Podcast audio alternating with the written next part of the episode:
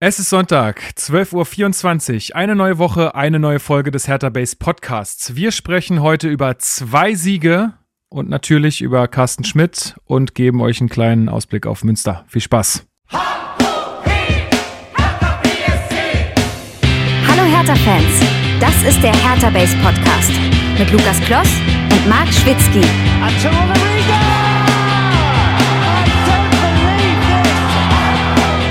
Das habe ich noch Und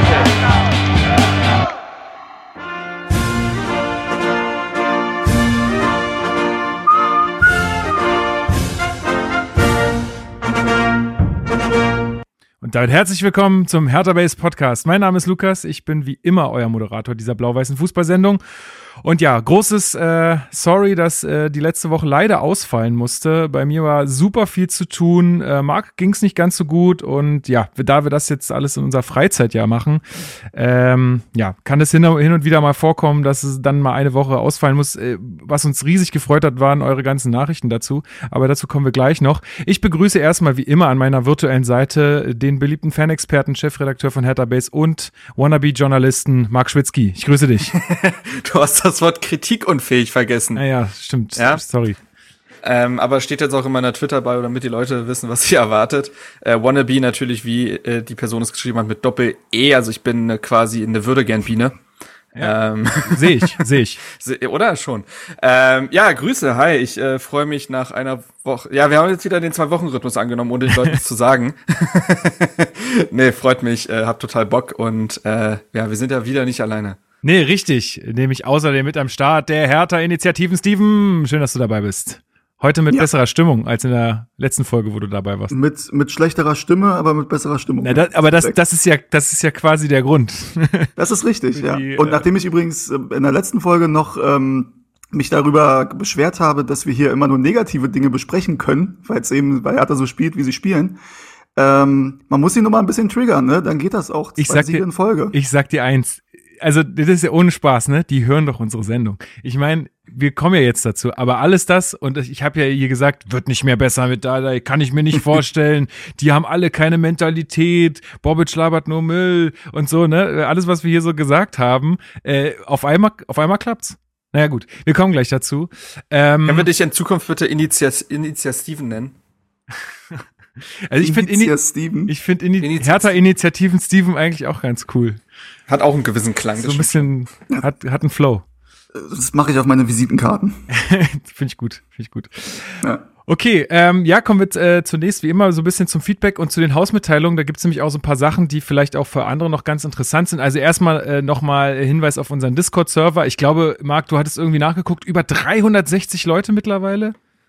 Ähm, ja, tatsächlich. Äh, warte, ich kann jetzt noch mal live gucken. Ähm, es sind über 360, sind sogar eher 380. Krass. Ähm, ja. Und ich habe ja aus, ich habe ja ausgerufen auf Twitter bis zum Jahresende 500 will ich sehen. Ja, das wäre echt richtig cool. Also kommt da rein. Äh, ich war in, den letzten, in der letzten Zeit, in der letzten Woche so ein bisschen beschäftigt mit Arbeit, kann man sagen. Deswegen habe ich da nicht so äh, viel reingeguckt, aber das wird sich jetzt wieder ändern. Also äh, was da schon abgeht, äh, freut mich riesig. Da sind natürlich einige dann äh, deutlich ähm, aktiver als andere, aber das ist ja auch total ähm, cool und äh, normal. Ähm, also äh, kommt da gern rein, diskutiert mit, habt da keine Scheu und ich äh, bin ja immer noch gespannt, ob irgendwann mal, ob wir irgendwann mal in den Sprachchat auch noch gehen während eines ähm, Spiels. Mal ja, gucken. und eine Sache, ich will nicht nur die rege Beteiligung loben, sondern das Diskussionsniveau. Du musst dir halt vorstellen, da sind jetzt äh, fast 400 Leute drin und das Ding ist ja auch seit ein paar Wochen offen. Es gab noch nicht eine Person, die so quergeschlagen hat, dass man da irgendwie schon mal eine Worte irgendwie richten musste oder sogar jemand irgendwie vom Server schmeißen oder ähnliches. Und das hast du in fast allen Communities, dass eine Person gibt es irgendwie immer, die dann komplett drüber ist. Das gab es bislang überhaupt nicht. Und ja, das cool. äh, finde ich sehr, sehr lobenswert. Ja, sehr, sehr cool. Also behaltet das äh, ruhig bitte bei. Es gibt jetzt auch einen Channel, äh, den kann Steven quasi allein bespielen zum Stadion. Habe ich auch völlig ja, ohne genau. Absprache ge geöffnet, bin ich ehrlich. Ich habe das Steven einfach reingeworfen. nee, aber ähm, wurde ja sich, glaube ich, auch gewünscht. Mhm. Ähm, oder was heißt gewünscht? Also es war jetzt nicht so, dass 100 Leute gefragt haben, sowas nicht. Ähm, aber es wurde gefragt, ob es irgendwie Neuigkeiten gibt oder dass mal wieder ein Update ähm, ganz schön wäre. Und ähm, ja, da kann man einfach Fragen stellen zum Thema Stadion und äh, ich versuche die dann bestmöglich zu beantworten. Bisschen was habe ich ja schon geschrieben, wie der aktuelle Stand ist, kann man da gerne mhm. nachlesen. Ähm, Lukas, wollen wir dann vielleicht direkt äh, die Chance nutzen und kurz äh, die klar. Orte besprechen? Na klar, komm, hau rein. Ist gut. Sehr gut. Ähm, und zwar ist es so, dass am Freitag die Koalitionsverhandlungen in Berlin gestartet sind äh, zwischen Rot, Grün, Rot. Ähm, um 10 Uhr war das, äh, oder um 9.30 Uhr war der, war der Fototermin am Brandenburger Tor. Und da haben wir uns gedacht, ähm, wir bringen uns doch noch mal in Erinnerung ähm, mit einer Stadiontorte quasi. Also es ist eine, eine Torte, übrigens Vanillemus Himbeer für die Leute, die es mhm. interessiert, für die Konditoren da draußen, ähm, mit unserem Stadionlogo. Die haben wir vorbeigebracht ähm, und die haben dann die Politiker, äh, beziehungsweise Werner Graf, ähm, der Landesvorsitzende der Grünen, hat sie äh, entgegengenommen und sich sehr gefreut. Ähm, Gibt es auch ein paar Fotos zu. Ähm, ist jetzt natürlich nicht, dass wir denken, nur weil wir denen eine Torte geben, wird jetzt unser äh, wird jetzt unserem Wunsch sofort entsprochen. Ähm, aber es ist ja eine eine Sache von vielen, äh, um uns da ein bisschen äh, in Erinnerung zu bringen und äh, Gesprächsthema zu sein. Und ähm, ansonsten laufen da im Moment sehr, sehr viele Gespräche. Ähm, es ist natürlich unser klares Ziel, in den Koalitionsvertrag zu kommen mit dem Thema Stadion. Und ähm, ja, da sind wir im Moment dabei. Ähm, es gibt ja, wie es immer so ist, also selbst wenn die Parteien gleich bleiben, es ändern sich teilweise die sportpolitischen Sprecher, die stadtentwicklungspolitischen SprecherInnen. Ähm, und da sind wir dran, ähm, dass wir mit allen Kontakt halten und dass wir gemeinsam da eine gute Lösung finden und alle Seiten bereit sind, Kompromisse zu schließen. Und ähm, wir sind da, glaube ich, auf einem ganz guten Weg. Ähm, und genau, die Wahlprüfsteine kann man sich auch noch mal durchlesen. Sind, glaube ich, auch verlinkt in dem Stadion-Channel. Wenn nicht, mache ich es nach der Aufnahme noch mal. Ähm, die Podiumsdiskussion war ja auch hier zu hören zu den Wahlprüfsteinen und ähm, Tagesspiegel, RBB haben darüber berichtet. Also wer da Interesse hat, den aktuellen Stand gibt's ähm, dann unter anderem Discord, aber eben auch da nachzulesen. Ja, cool. Wir, gleich können wir die Beiträge auch äh, anpinnen, dass man die gleich findet. Ähm, ja. sodass die nicht, äh, dass man da nicht irgendwie den ganzen Chat durchsuchen muss. Ja, cool, sehr, sehr cool. Äh, vielen, vielen Dank äh, da wie immer an eure Initiative und äh, ihr macht das ja auch alles in der Freizeit, also ja. Echt cool. Übrigens, sorry, wenn ich nochmal dazwischen grätsche. Ähm, eine andere Initiative, mit der ich äh, nichts zu tun habe, vor der ich aber größten Respekt habe, ist gestern ein Jahr alt geworden. Äh, 1892 hilft. Ah. Ähm, Hertha hat ihn auch gratuliert. Ist ein bisschen untergegangen, glaube ich, der Tweet, weil es sieben Minuten oder so vor dem Anpfiff äh, war. Aber ähm, schön trotzdem, dass Hertha da auch gratuliert. Ich glaube, dass Paul Keuter auch mit ähm, dabei war und ihn gratuliert hat. Und ist eine super Aktion. Ähm, ich weiß, sie sind auch vorgestern wieder Suppen, ähm, Suppentour, Suppenbustour haben sie wieder gemacht. Ähm, und ich glaube, sie haben auf Instagram gepostet, dass sie mittlerweile mindestens oder über 5000 Suppen verteilt haben. Ähm, neben vielen anderen Sachen, die sie ja noch machen. Also sehr coole Aktion und äh, ja, da Glückwunsch zum einjährigen Bestehen und ja. äh, meinen größten Respekt. Ja, Wahnsinn. Also ist, das ist richtig, richtig groß und äh, ja, tolle, wirklich eine richtig tolle Sache. Ja, vielleicht möchte Kevin Kühnert sich das ja auch mal angucken. Genau. äh, ja, willst du dazu auch gleich noch was sagen oder? ja, also Kevin Kühnert, vielleicht hat es der eine oder andere mitbekommen, hat vor, ich weiß nicht wann war es, vor drei, vier Wochen ähm, war er bei Gregor Gysi. Das ist ja so ein Talkformat, was es gibt. Ähm, ich glaube auf YouTube. Ich weiß nicht, ob, ich weiß ehrlich gesagt nicht, ob es auch im Fernsehen ausgestrahlt wird. Ähm, und da gab es dann den Ausschnitt, wo es halt ums Thema Fußball ging. Äh, man muss dazu wissen, dass Kevin Kühnert, ich glaube, er war mal äh, Präsidiumsmitglied bei Tennis Borussia ähm, hat aber mit Arminia Bielefeld jetzt irgendwie seinen neuen Lieblingsverein gefunden, ist aber auch dem FC Bayern ähm, sehr angetan. Ich glaube, das hat familiäre Gründe. Also hat er immer für jede Lebenslage seinen Verein. Ähm, und er hatte zu Hertha BSC sich relativ abfällig geäußert. Ähm, gut, er muss Hertha BSC nicht mögen, aber wenn er sich über Hertha BSC äußert, wäre es doch schön, wenn er bei der Wahrheit bleibt. Ähm, und da irgendwie polemisch zu erzählen, dass Hertha ähm, komplett grau ist und äh, nicht erfolgreich ist und äh, keine Rolle spielt in der Stadt und dann aber ein Stadion äh, geschenkt oder finanziert bekommen haben möchte vom, vom Senat, ähm, das ist halt einfach eine freche Lüge. Ähm, und ich weiß, dass er es eigentlich besser wissen müsste. Ähm, und ich finde, dass sowas nicht dazu beiträgt, dass man ähm, ja, dass man ja, Vertrauen gegenüber der Politik und gegenüber ihm gewinnt, weil man sich dann natürlich schon fragt, macht er das eventuell auch bei anderen Themen, wo man jetzt nicht so tief drin steckt, auch so. Ähm, ich schätze ihn eigentlich sehr und es ist ja auch kein Geheimnis, dass wir Parteigenossen sind. Ähm, aber da, ja, finde ich, hat er sich ein Eigentor geschossen und das würde ihm auch, äh, also ich finde, er würde sich keinen Zacken aus der Krone brechen, wenn er da mal bei Gelegenheit ähm, sich zum einen vielleicht mal ein bisschen mehr mit Hertha BSC auseinandersetzt und wie umfältig und vielfältig die, die Fanszene ist und die Aktionen, die es hier gibt ähm, und die auch vom Verein mit auch ausgehen ähm, und eben auch in Sachen Stadionthema da zumindest keine Unwahrheiten verbreitet. Ähm, oder er äußert sich einfach nicht über Hertha BSC, das wäre natürlich auch eine Idee. Ja. Aber das ist für mich das Ding, dass er den Verein als beispielsweise sportlich grau empfindet und unerfolgreich. Ich glaube, da kann nicht mal Hertha-Fans ja. groß was gegen sagen. Wenn er aber quasi den Verein und sein gesamtes Umfeld da äh, so kritisiert oder als so gänzlich uninteressant darstellt, denn wenn wir gerade über 1892 hilft und all die Initiativen, die du ins Leben gerufen hast, sprechen und vieles weitere, dann, dann ist das zum Beispiel, greift das einfach viel zu kurz und genau diese Geschichte bezüglich des Stadions, dass man das geschenkt haben will, obwohl das nur um wirklich, also das ist einer der wenigen Punkte, die um das Stadion herum sehr, sehr klar sind, äh, mhm. dass Hertha das eben nicht geschenkt haben will, sondern das äh, alleine finanzieren würde, dann ähm, das finde ich tatsächlich ein bisschen problematisch. Ähm, steht ihm gar nicht so gut zu Gesicht. Er hatte jetzt auch irgendwie gestern, hatte jemand auf Twitter irgendwie gepostet, der ist irgendwie, glaube ich, äh, Mitarbeiter im Bundestag irgendwie, dass er beim Hertha-Spiel ist. Und äh, da hatte Kühnert auch irgendwie drunter geschrieben, äh, ziemlich gut gefüllt fürs Olympiastadion, was, äh, wo man äh, schon sieht, ja, anscheinend ist jetzt Hertha nicht unbedingt sein Lieblingsverein und das ist ihm vielleicht alles, alles nicht ganz kultig genug. Aber äh, das ist ja, wie gesagt, das obliegt ihm. Aber wenn es so um so Unwahrheiten geht, finde ich es tatsächlich auch ein bisschen schwierig. An sich finde ich ihn aber auch sehr, schätze ich ihn eigentlich auch sehr. Es gibt jetzt ja auch diese sehr, sehr, sehr, sehr gute NDR-Doku, diese sechsteilige, ja. wo sie ihn mal über drei Jahre begleitet haben, von 2018 bis 2021. Und da sieht man eigentlich schon, dass das ein guter ist. Ähm, aber ja, das, das, das kann er auch verbessern. Ja, ich hatte mal ein längeres Interview mit ihm gehört. Ich glaube, das war äh, alles gesagt oder so von Zeit. Da haben die immer so, mhm. das sind immer so ewig lange Podcasts mit Leuten, die dann selber bestimmen dürfen, wann die zu Ende sind. Und da hat er auch ganz viel äh, über Fußball geredet und er ist ja, ist ja da selber auch sehr aktiv äh, und so. Also, naja, also hätte ich mir auch irgendwie eine differenzierte differenziertere Antwort von ihm gewünscht da in, in, dieser, in dieser Show. Also angesichts, dass er halt ein Berliner Politiker ist, ne? Ja, genau, so. absolut. Also wenn, wenn der das, wenn der jetzt irgendwie in Saarbrücken sitzen würde, würde ich nur denken, ja gut, aber ja. er ist Berliner Politiker, da sollte man es dann doch besser wissen. Ja, aber trotzdem als Politiker über irgendwas zu urteilen, womit man, ja. also, also es ist schwierig, einfach egal, was du da, egal was du benennst, äh, ist es, glaube ich, schwierig, wenn man sich nicht informiert und dann irgendwas rausholt, äh, nur weil man denkt, jetzt kriegt man da Pluspunkte beim Rest von Deutschland. Also schwierig. Mhm. Ja.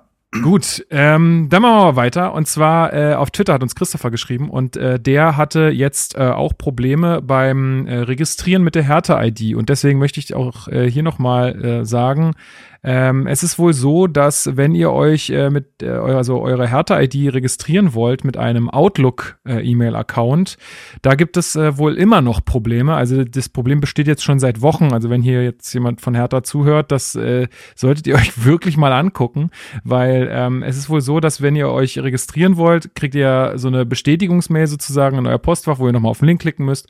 Und diese E-Mail kommt bei Outlook nicht an. Also ähm, ja, ich habe es äh, nämlich auch probiert mit meiner Outlook-Adresse. Das hat nicht funktioniert. Dann habe ich es mit meiner Google-Mail-Adresse probiert und da lief alles reibungslos. Äh, also wenn ihr ähm, da Probleme habt, dann äh, versucht es doch mal mit einem anderen E-Mail-Account, weil die Hertha-ID ja dann dafür da ist, dass ihr euch Tickets kaufen könnt, dass ihr äh, dann am Ende Hertha TV Plus kaufen könnt, was auch immer. Ähm, äh, ja, deswegen wichtig, aber auch äh, da muss auf jeden Fall härter nachbessern. Äh, vielleicht schreibe ich da auch noch kurz hin später, weil uns da jetzt schon einige Nachrichten erreichen und auch hier bei Hertha Base intern schon manche Leute nachgefragt haben, hä, warum funktioniert das nicht? Genau, deswegen hier nochmal einfach die Info für alle Outlook. Schwierig. Weiß nicht, ob es noch andere äh, Anbieter betrifft, aber Outlook auf jeden Fall ähm, funktioniert aktuell nicht. Dann äh, hat uns äh, Ney96 Junior oder JR, wahrscheinlich heißt es Junior geschrieben, und er will wissen, was mit der Hertha-Doku eigentlich ist. Äh, Steven, hast du da irgendwelche Insights? Ähm, nee, keine großartigen Insights tatsächlich. Ähm, also ich frage mich auch ein bisschen, woran es liegt. Ähm, ich ich nehme das mal mit, vielleicht kann ich ja was in Erfahrung bringen. Ähm, aber tatsächlich habe ich da keinen Stand. Ich warte auch drauf. Ähm, ich glaube, dass es nicht an Hertha liegt. Ähm, ich weiß nicht, wer da noch ansonsten rüberguckt. Ich weiß auch tatsächlich nicht, wie die Finanzierung genau von dem Ding gelaufen ist. Ähm, ich weiß nicht, irgendwie, ob da Tenor mit drin hängt, ähm, ob die da. Tun sie. Tun sie, ne? Tun ähm, Tenor hat das in Auftrag gegeben, nicht Hertha BSC. Okay. Und dann müsste man vielleicht mal Lars Windhorst auf Facebook oder Twitter ansprechen. Er ist ja, er ist ja dieser Tage sehr nahbar. Er ist sehr nahbar, ja. ja. Ähm, Egal. Ähm, ja. ja. Nee, also habe ich also keine ich habe, Insights, ähm, ja, Marc? Ich habe ja mit jemandem letztens sprechen können, der an der Produktion quasi beteiligt war, wenn auch nur extern dazugeholt für ein paar Tage. Äh, der sagte, dass die Schnittversion eigentlich fertig sein müsste. Ähm, und dass es eigentlich jetzt nur noch darum geht, dass sie rauskommen müsste. Aber der Film, die Doku, äh, die ist wohl fertig. Ähm, ohne da jetzt zu viel zu verraten, ich weiß, dass sie auf Englisch sein wird, um halt ein breites Publikum anzusprechen. Die wird wohl auch so aufgebaut sein, dass selbst Leute in den USA verstehen, was da passiert. Also da wird auch zum Beispiel sowas erklärt wie der Transfermarkt oder so, dass du halt wirklich alle, die auch mit dem Fußball jetzt per se nicht äh, irgendwie was anfangen können, äh, verstehen, was da passiert. Ähm, das verschiedene Aber wir verstehen ja nicht mal, was da passiert auf dem Das ist richtig. Deswegen muss uns das auch alles sehr einfach erklärt werden. Ich wollte gerade schon sagen, vielleicht sollte man die bei Hertha auch noch mal, noch mal zeigen. Ähm, und äh, ich weiß, dass mehrere Spieler quasi, also neben der ähm, Grundgeschichte der Saison von Hertha wurden mehrere Spieler quasi noch mal spezieller in dieser Doku verfolgt. Ähm, aber ja, wann das Ding rauskommt, weiß ich tatsächlich auch nicht. Ähm, es steht aber fest, wo es rauskommen wird. Ich weiß bloß nicht, ob ich das verraten darf, deswegen lasse ich es mal lieber. Ähm, es steht aber, wie gesagt, das Einzige, was irgendwie nicht steht, ist, wann es rauskommt. Hm. Okay, na gut, also vielleicht äh, können wir ja da nochmal was in Erfahrung bringen, aber ansonsten wissen wir genau so viel. Dann haben uns äh, Mails erreicht von OJ, von Benjamin, von Alex, die auch alle geschrieben haben, äh, nochmal, warum kommt keine neue Folge, beziehungsweise wann kommt, äh, wann kommt die neue Folge und äh, auch äh, auf Instagram und überall. Also das war überall. wirklich äh, sehr herzerwärmend, sodass wir ganz kurz nochmal diskutiert hatten, ob wir nicht dann doch am Montag noch irgendwas ja. beziehungsweise Steven und Marc, aber da haben wir dann auch gesagt, Leute, hey, wir müssen jetzt einmal irgendwie äh, mal durchatmen. Äh, es klappt halt einfach nicht immer und auf Biegen und Brechen jetzt irgendwas machen ist dann auch Quatsch. Dann lieber ordentlich in der nächsten Woche. Äh, Seht uns ein bisschen nach. Das ist wie gesagt hier einfach ein Hobbyprojekt. Äh, wir kriegen dafür keine, keine müde Mark. und ähm, Pff, kannst du dich mal kurz selbst buzzern? Der ist ja wirklich. Um Gottes okay, okay, okay, okay. Ähm, und ja, deswegen kann es halt mal sein, dass es mal irgendwie eine Woche ausfällt, weil wir viel zu tun haben oder so. Also ähm, ja, seht's uns nach. Was ich aber empfehlen kann, ich habe ähm, Damenwahl gehört diese Woche. Ähm, Klaus Giel auf Twitter Blaues Gehirn war zu Gast ähm, und hat über äh, die, die Historie des Olympiastadions und die Politik und die Symbolik des Geländes und so gesprochen. Ähm, und das war sehr, sehr interessant. Die haben ja auch äh, Kapitelmarken. Also man muss jetzt nicht nochmal die Analyse vom Frankfurt-Spiel, wenn man das jetzt nicht nochmal hören möchte oder wenn es vielleicht zu lange her ist. Aber das kann ich auf jeden Fall empfehlen. Das war sehr interessant. Ja, genau. Also es gibt, es gibt ja auch ganz viele andere Hertha-Podcasts noch. Äh, da sucht einfach mal, ihr, ihr kriegt eure Dosis härter schon, wenn ihr sie wollt. Und äh, ja, äh, vielleicht sind wir dann für einige nicht so richtig zu ersetzen, das ist schon klar, aber äh, ja, habe ich ja gerade gesagt. Äh, Seht uns nach. Wir tun unser Bestes, aber es geht halt leider nicht immer.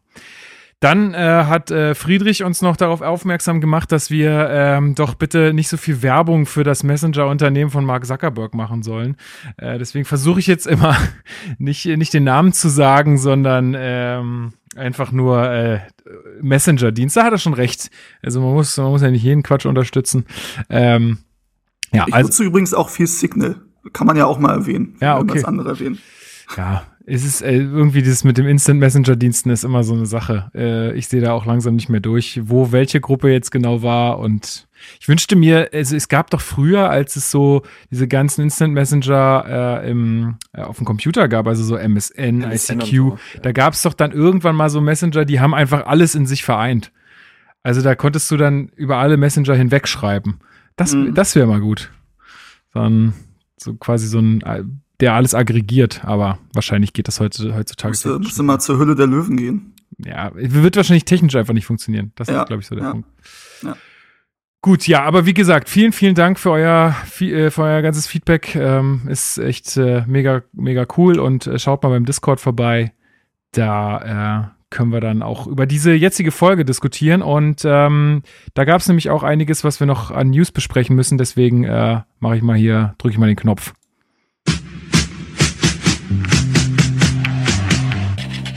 Hertha News. Genau, und zwar der Elefant im Raum ist natürlich, dass unser CEO Carsten Schmidt nicht mehr für Hertha BSC tätig ist. Marc, ähm, hm. ich glaube, wir haben es alle jetzt mitbekommen. Ähm, wie bewertest du denn äh, das jetzt mal aus, aus Sicht von, also aus Sicht vielleicht auch eines Fans äh, für Hertha BSC und wie sind deine Gedanken dazu gewesen, als du es gehört hast und auch hm. dann vollständig die Begründung auch gehört hast? Ja, das ist eben so das Ding, das war ja so zweiteilig. Erst hat ja der Tagesspiegel exklusiv gehabt und hat das erstmal nur so halt äh, dargestellt, dass ähm, er halt geht, aber eine wirkliche Begründung gab es noch nicht. Und das hat natürlich wieder aufhorchen lassen in Form von, aha, jetzt hat der Chaosverein BSC den nächsten geschafft. Ähm, es hätte ins Narrativ der letzten Wochen, Monate und ja jetzt auch schon Jahre irgendwie gepasst, ähm, dass der nächste, der ambitioniert mit irgendwelchen Ideen kam, gemerkt hat, diesen schwerfälligen Tanker nicht irgendwie in ruhige Gewässer, Gewässer fahren zu können. Ähm, hat sich dann ja aber natürlich anders dargestellt, als ähm, sowohl der Tagesspiegel noch mal ein bisschen genauer drauf gegangen ist, als auch Hertha es dann ja auch wenig später selber noch mal verkündet hat und es ja dann noch die Pressekonferenz äh, gegeben hat mit Carsten Schmidt, dass es eben persönliche äh, Pro ähm, Probleme gibt, beziehungsweise es gibt wohl einen schwerfällige Krankheitsfall im engsten familiären Umfeld. Genau weiß man es nicht, braucht man aber auch nicht wissen, das ist vollkommen klar. Das reicht vollkommen. Ähm, weshalb er ja von seinem Amt zurücktreten musste. Und ich glaube, wenn man ihn auf der Pressekonferenz gesehen hat, man, hat man zwei Dinge wirklich gespürt. Das eine, dass es ihm wirklich schlecht geht. Und das andere ist, dass er sich trotzdem nicht leichtfertig von dieser Aufgabe getrennt hat, glaube ich. Also er hat ja auch gesagt, dass das ein längerer Prozess war, aber es dann irgendwann einfach nicht mehr ging. Ähm, ich finde, im Nachhinein, in der Retrospektive, fällt einem auch irgendwie auf, dass es in den letzten Wochen und Monaten viel ruhiger um ihn geworden ist. Er hatte Hertha nicht mehr so oft äh, irgendwie repräsentiert in irgendwelchen Formaten oder ähnlichem. Da hat er sich schon zurückgezogen, aber ich glaube, das hat er alles wirklich nicht leichtfertig gemacht. Ähm, ich fand es aber auch richtig und schön, dass äh, er das Gegenbau ihn nochmal auch dafür gelobt hat, wie das alles äh, quasi vonstatten ging und dass er sich auch zum Beispiel nochmal auf diese Pressekonferenz eingelassen hat. Das hätte er ja auch schon nicht mehr machen müssen. Ähm, ist wahrscheinlich das Richtige gewesen, trotzdem musste er es nicht tun. Ähm, ja, und jetzt, äh, wenn man jetzt noch quasi jetzt draufblickt, was das mit dem Verein macht, ist das natürlich eine sehr, sehr bittere Geschichte. Es ist, ähm, es hat eben nichts damit zu tun, dass Hertha jetzt irgendwie, dass das nicht mehr gepasst hätte oder so. Es ist einfach passiert, das ist Pech. Ähm, trotzdem ist es natürlich so, dass Carsten Schmidt eine Figur war in den, Letz-, in den letzten Monaten seit seinem Amtsantritt, die Hertha-Fans irgendwie eine Form von Hoffnung gegeben hat. Der zu einem Verein kam, der nicht wusste, wer er ist, äh, wer er sein will und mit auch dann dem Projekt Goldelse hat Carsten Schmidt ähm, relativ schnell, glaube ich, Prozesse eingeleitet, die diesen Verein in eine Richtung bringen sollten. Ähm, diese Früchte wird er selber nicht mehr ernten können und ist sowieso nicht klar, wann man sie ernten kann. Aber dieser Verein musste mal durchleuchtet werden. Also Traditionsvereine haben es ja oft an sich, so sehr verfilzte, verkrustete Strukturen zu haben. Und Carsten Schmidt war jemand, der sich dem gestellt hat, diese aufzubrechen. Und ähm, das ist positiv und das wird dem Verein vielleicht langfristig wirklich ähm, geholfen haben. Äh, nur ist er dann nicht mehr da. Trotzdem hat er mit seiner sehr professionellen, trotzdem aber auch nahbaren Art dem Verein immer sehr, sehr gut zu Gesicht gestanden, wie ich finde. Es war sofort ein anderes Klima mit ihm. Und das glaube ich, äh, da wird man ihm natürlich hinterher trauern. Ja. Geht mir ganz genauso. Steven, wie äh, siehst du denn jetzt Hertha für die Zukunft aufgestellt? Also was glaubst du, werden die sich da jetzt nochmal äh, irgendwie in naher Zukunft verstärken auf der Position oder glaubst du, dass das wird jetzt erstmal äh, gewesen sein und ähm, also zumindest kann man ja auch sagen, ähm, Gegenbauer hat er ja auch gesagt, wir sind jetzt für die Zukunft erstmal gut aufgestellt. Wie siehst du das? Ja, muss man sehen. Also ich glaube, kurzfristig wird jetzt wird der, wird der Posten nicht nachbesetzt. Ähm, muss auch sagen, so eine Leute wachsen jetzt auch nicht auf den Bäumen. Ähm, das Auswahlverfahren, glaube ich, damals, das ging ja auch sehr, sehr lange. Also zwischen wir wollen einen neuen Geschäftsführer haben und Carsten Schmidt wurde, wurde dann präsentiert, da lag ja eine Menge Zeit dazwischen. Ähm, deswegen glaube ich, dass man jetzt erstmal in der Struktur weitermachen wird. Man muss ja auch sagen, als ähm, Carsten Schmidt kam, war Michael Preetz der Geschäftsführer Sport, ähm, der vorher auch für Kommunikation zuständig war. Ähm, und Ingo Schiller und in der Geschäftsleitung dann eben noch Paul Keuter und Tom Herrich. Ähm, jetzt ist es halt so, dass Freddy Bobic ähm, da ist statt Michael Preetz und äh, Daniel Milek ist ja mittlerweile auch neu in der Geschäftsleitung. Ähm, Arne Friedrich ist auch neu in der Geschäftsleitung, das kommt auch noch dazu. Also man ist schon breiter aufgestellt, als man es äh, vor Carsten Schmidt war. Ähm, deswegen glaube ich, dass es jetzt, äh, also es würde nichts bringen, jetzt einfach ähm, auf Zwang diesen Posten nachzubesetzen. Ähm, ich glaube, dass man da in Ruhe gucken muss, ähm, ähm, ob sich da was ergibt, ob es die Notwendigkeit gibt, ähm, wie das jetzt passt mit der Aufgabenteilung. Ich glaube, dass man in Sachen Kommunikation ähm, mit ähm, Arne Friedrich und Freddy Bobic da jetzt auch in dem Bereich besser aufgestellt ist, als man das mit Michael Preetz war. Ähm, und dann muss man einfach mal gucken, glaube ich, wie sich das entwickelt. Also glaube nicht, dass da jetzt kurzfristig was passiert und sehe auch die Notwendigkeit nicht. Ja. Gut, ja, also ich gehe da mit euch beiden total mit. Ähm, ich find's brutal, brutal schade, ähm, weil ich ja ihn als äh, sehr kompetenten Mann wahrgenommen habe. Aber ja, wie gesagt, ich glaube, bei diesen Gründen kann man einfach nichts sagen äh, und muss man das muss man da jetzt einfach das Beste draus machen. Und dann äh, schauen wir jetzt mal weiter. Der man soll sich jetzt bloß auf seine Familie konzentrieren, weil äh, und ich merke das auch zunehmend in meinem Leben. Ist, der, der Job ist nicht alles. Das äh, muss man ganz äh, ganz klar so sehen. Ähm, ich habe noch zwei Punkte dazu. Ja, gerne. Äh, zum einen, äh, du hast ihn gerade schon erwähnt, Steven, äh, Daniel Milek ist neu. Der ist sehr, wirklich sehr erst seit Oktober äh, diesen Jahres ist er äh, komplettiert er die ähm, Geschäftsleitung. Das kann man übrigens auch unter äh, man kann diese Gremien bei Hertha ja im Organigramm sich auch angucken auf der Website, also ist jetzt nicht im Verborgenen, aber man hat jetzt auch irgendwie Gab es dazu keine Meldung? Habe ich das richtig mitbekommen? Also ich habe das nirgendwo auf Social Media oder ähnliches gelesen, dass Hertha das verkündet hätte. Zu Daniel Milek meinst du jetzt speziell? Ja. Ähm, ja, ich weiß nur, also es wurde bekannt gegeben, glaube ich, in dem Zuge, wo auch ähm, äh, der Goldelse-Prozess vorgestellt wurde und das neue Organigramm bei Hertha BSC, was okay. ja jetzt auch wieder veraltet ist, dadurch, dass äh, Carsten Schmidt nicht mehr dabei ist. Ähm, aber in dem Zuge, aber ja. Ja, ähm, also ich habe hier eine Meldung von der Hertha Homepage vom 27. August, wo eben dieses Organigramm vorgestellt wird und mhm. eben auch verkündet wird, dass Daniel Milek zum okay, 1. Oktober okay, dann, reinkommt. Dann, jetzt zum 1. Äh, Oktober noch mal was war, weiß ich nicht. Okay. Ist insofern natürlich eine spannende Personalie, als dass er, also diese Vertrieb, da bin ich einfach nicht drin. Also B2B oder B2B und B2C, B2C sagt mir nichts, kann ich nichts Business zu sagen. Business to Business und Business to Customer. Ergibt Sinn, gut. Und E-Sport. Ähm, das ist auch interessant, dass man den E-Sport ja jetzt richtig in die ähm, Geschäftsführung übernimmt. Ich, wenn ich mir das richtig angucke, dann war wahrscheinlich äh, Paul Keuter vorher so ein Stück weit da Ansprechpartner. Er hatte ja auch Dings dazu geholt. Wie heißt er? Wie heißt denn unser E-Sport-Mann? Hm, Sonnefeld. Maurice Sonnefeld. Ich glaube, den hatte mhm. Keuter damals ja sogar dazugeholt. Und jetzt hat man mit äh, Daniel Milek eine Person, die sich da nur drum kümmert.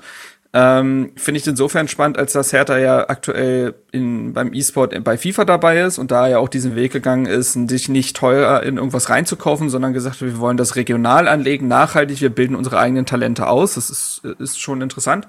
Passt aber irgendwie dann ja auch zu Hertha.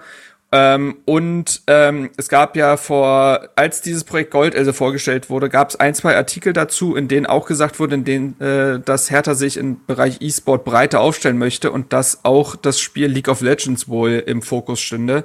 Äh, dazu haben wir übrigens jetzt auf Hertha Base einen Artikel äh, von einem Gastautoren, einen relativ lang, wo es darum geht, ob sich das überhaupt lohnt und wie dieses Spiel League of Legends überhaupt funktioniert.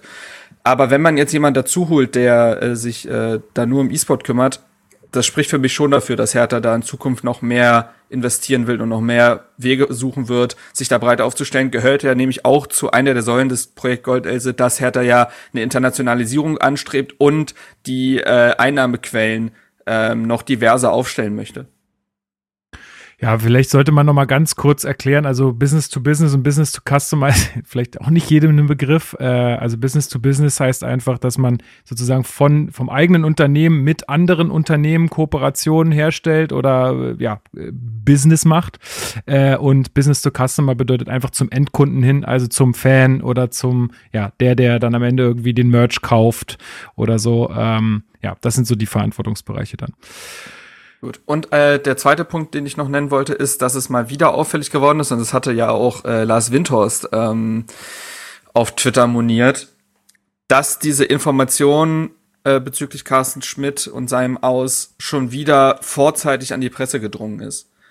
Ähm, das war ja schon damals, das war ja einer der ersten Punkte, die damals Carsten Schmidt angesprochen hat, als er zu Hertha kam, dass er auch daran arbeiten möchte, dass nicht ständig alles nach außen dringt. Ja, selbst Opfer geworden jetzt, ey.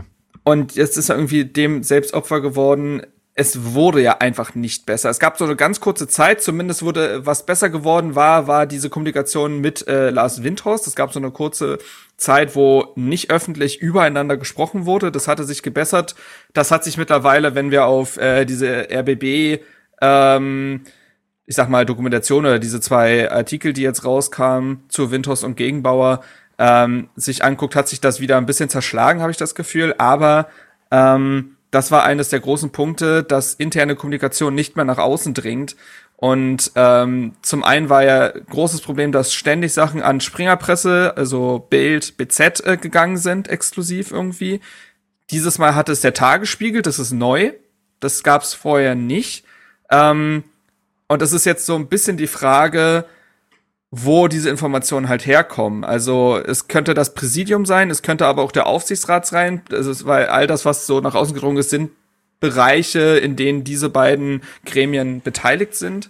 Ich werde da jetzt keine wilden Unterstellungen vornehmen, um Gottes Willen, aber es ist auffällig und das ist ein großes Problem, dass Hertha da anscheinend wirklich äh, sogenannte Maulwürfe hat, weil es natürlich wieder diesen Punkt Unruhe sehr nach vorne stellt und das muss Hertha BSC in den Griff bekommen. Ja, definitiv. Ja. Muss aber sagen, also absolut, das ist eine, ein absoluter, das ist eine Schlechtleistung von PSC, dass das, dass das immer wieder äh, an die Öffentlichkeit kommt.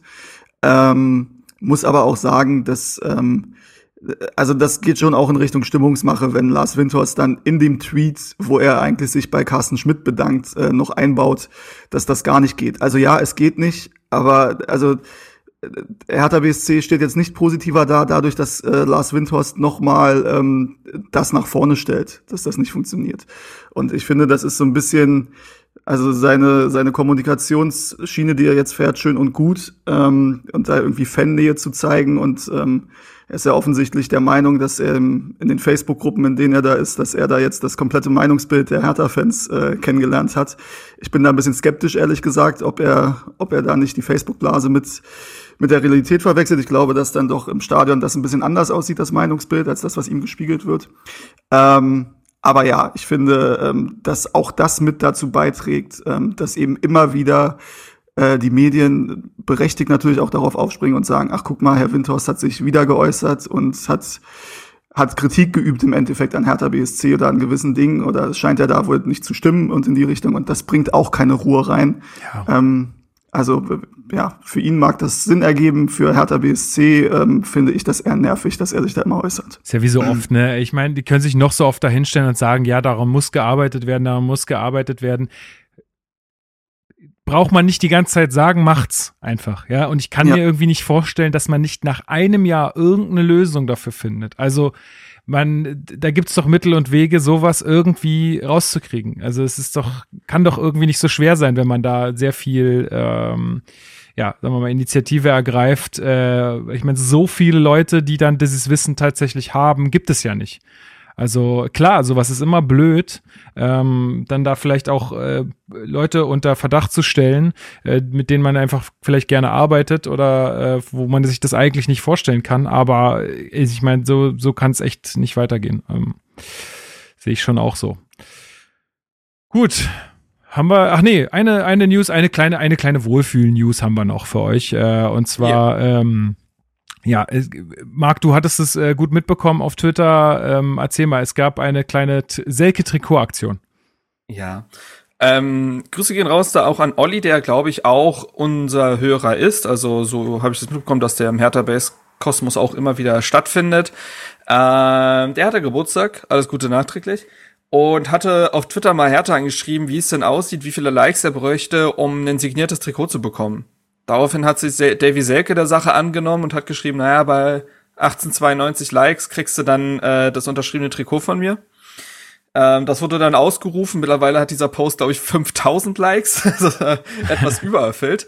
Und ähm, daraufhin durfte, ich weiß, die genauen Prozesse kenne ich natürlich nicht, aber daraufhin wurde er anscheinend von Hertha zum Training eingeladen und hat dann von Davy Selke äh, ein Trikot überreicht bekommen mit einer Unterschrift und ähm, ja, das ist die quasi schon die Geschichte, aber es ist, äh, es, es ist eine sehr schöne Sache, ähm, dass Hertha sich solchen Dingen annimmt. Ähm, ich weiß jetzt nicht, ob Davy Selke jetzt gerade durch sein Twitter äh, gebrowst hat und das gesehen hat. Da wird der Verein vielleicht eher gesagt haben, Leute, da ist ein Fan, wer möchte sich der Sache vielleicht annehmen und dann hat Selke sich halt gemeldet oder ähnliches.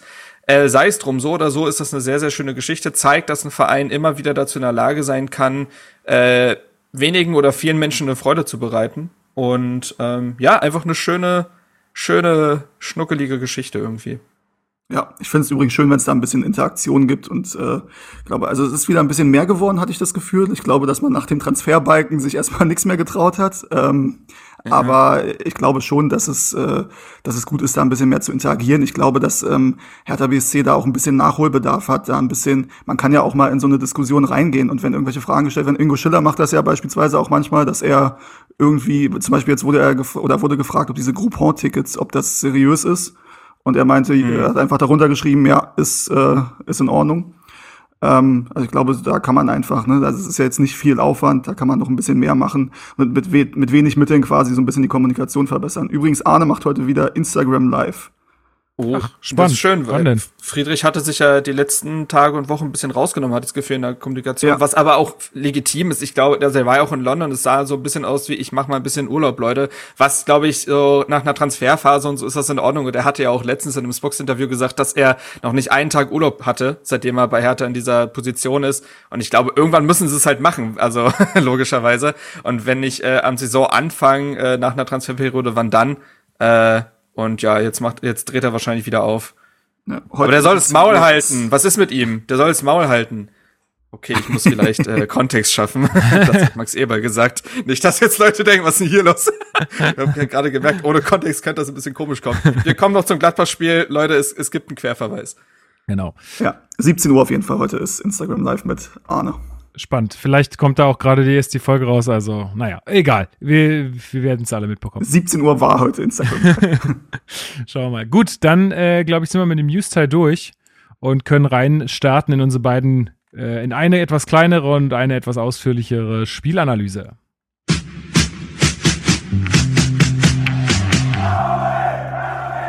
Spielanalyse.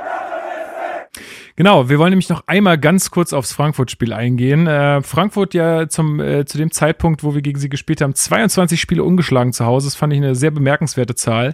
Ähm, ich hatte vor dem Spiel wieder so gesagt, oh, schon wieder eine Aufstellung, wieder fünf Wechsel. Natürlich auch irgendwie so ein bisschen, ähm, ja, wir haben ja eine angespannte Personalsituation. Das ist ja, lässt sich ja alles leider immer nur so ein bisschen hinbasteln.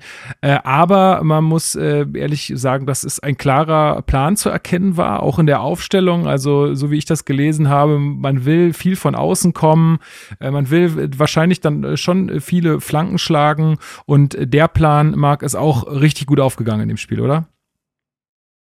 Ja, absolut. Also wir werden auch noch im Gladbach-Spiel drüber reden. Ich glaube, in Zukunft wird man oft noch auf die zurückliegende Länderspielpause verweisen, weil da irgendwas mit diesem Team passiert ist. Also ich hatte das Gefühl, dass Paul Dardai da das erste Mal die Möglichkeit hatte, mit dem Großteil, paar Spieler waren ja bei ihren Nationalmannschaften, aber eben nicht der Großteil, mit dem Großteil der Mannschaft in Ruhe mal knapp zwei Wochen zu arbeiten, äh, zu schauen, welches System liegt uns, ähm, wo fühlen sich die Spieler wohl, an welchen Grundtugenden müssen wir äh, drehen.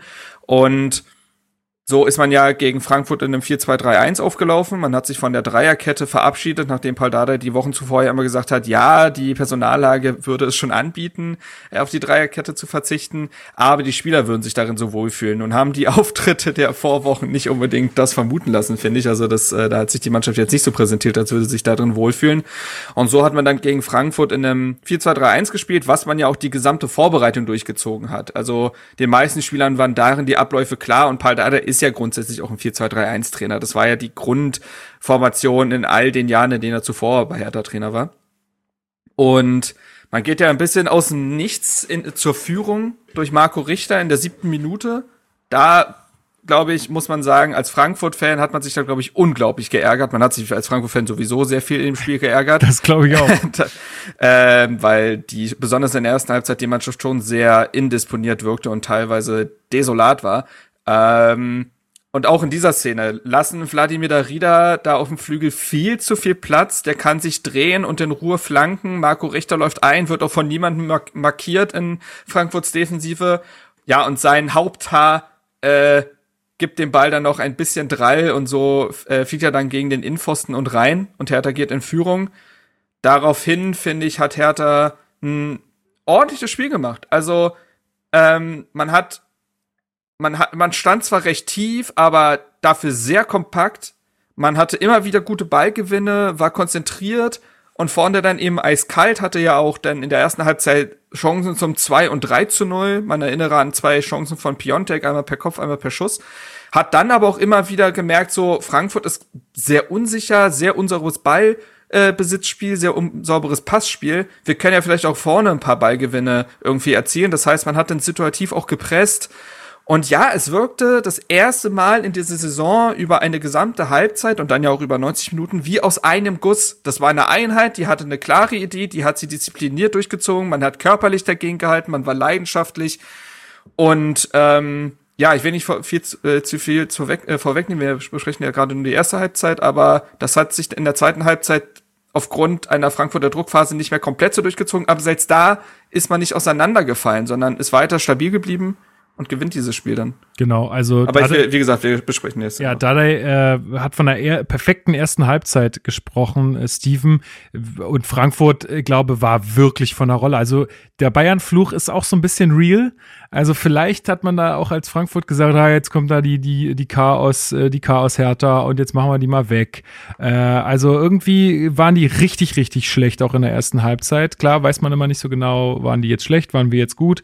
Aber also ich würde schon sagen, nach dem, was ich gesehen habe, äh, Frankfurt war auch echt von der Rolle mit, mit, weiß ich nicht, Pässen dann ins, ins, ins Tor aus und so. Zur Halbzeit hat dann, ähm, haben die umgestellt, Glasner, äh, Kamada kam für Lindström und Touré für Chandler, dann wurde es auch ein bisschen besser, das hatte Marc ja gerade schon gesagt, äh, aber wie er auch gerade gesagt hat, ähm, dann auch gut, eine gute zweite Halbzeit von uns. Ja, also die erste Halbzeit definitiv, die war richtig, richtig schön. Das Einzige, was halt bitter war, dass man nur 1-0 geführt hat. Richtig. Ähm, man hätte 3-0 in meinen Augen führen müssen eigentlich. Ähm, Piontek hatte alleine zwei riesige Chancen. Ähm, den Flugkopfball, so ein Ding macht er eigentlich, setzt ihn zu zentral ähm, auf Trab und ähm, ja, bei der zweiten Szene, da war er, glaube ich, selbst überrascht. Merkt man vielleicht auch ein bisschen, dass er, dass ihm noch die Selbstsicherheit fehlt. Er aus einer längeren Verletzung kommt. Er war tatsächlich ähm, lange raus.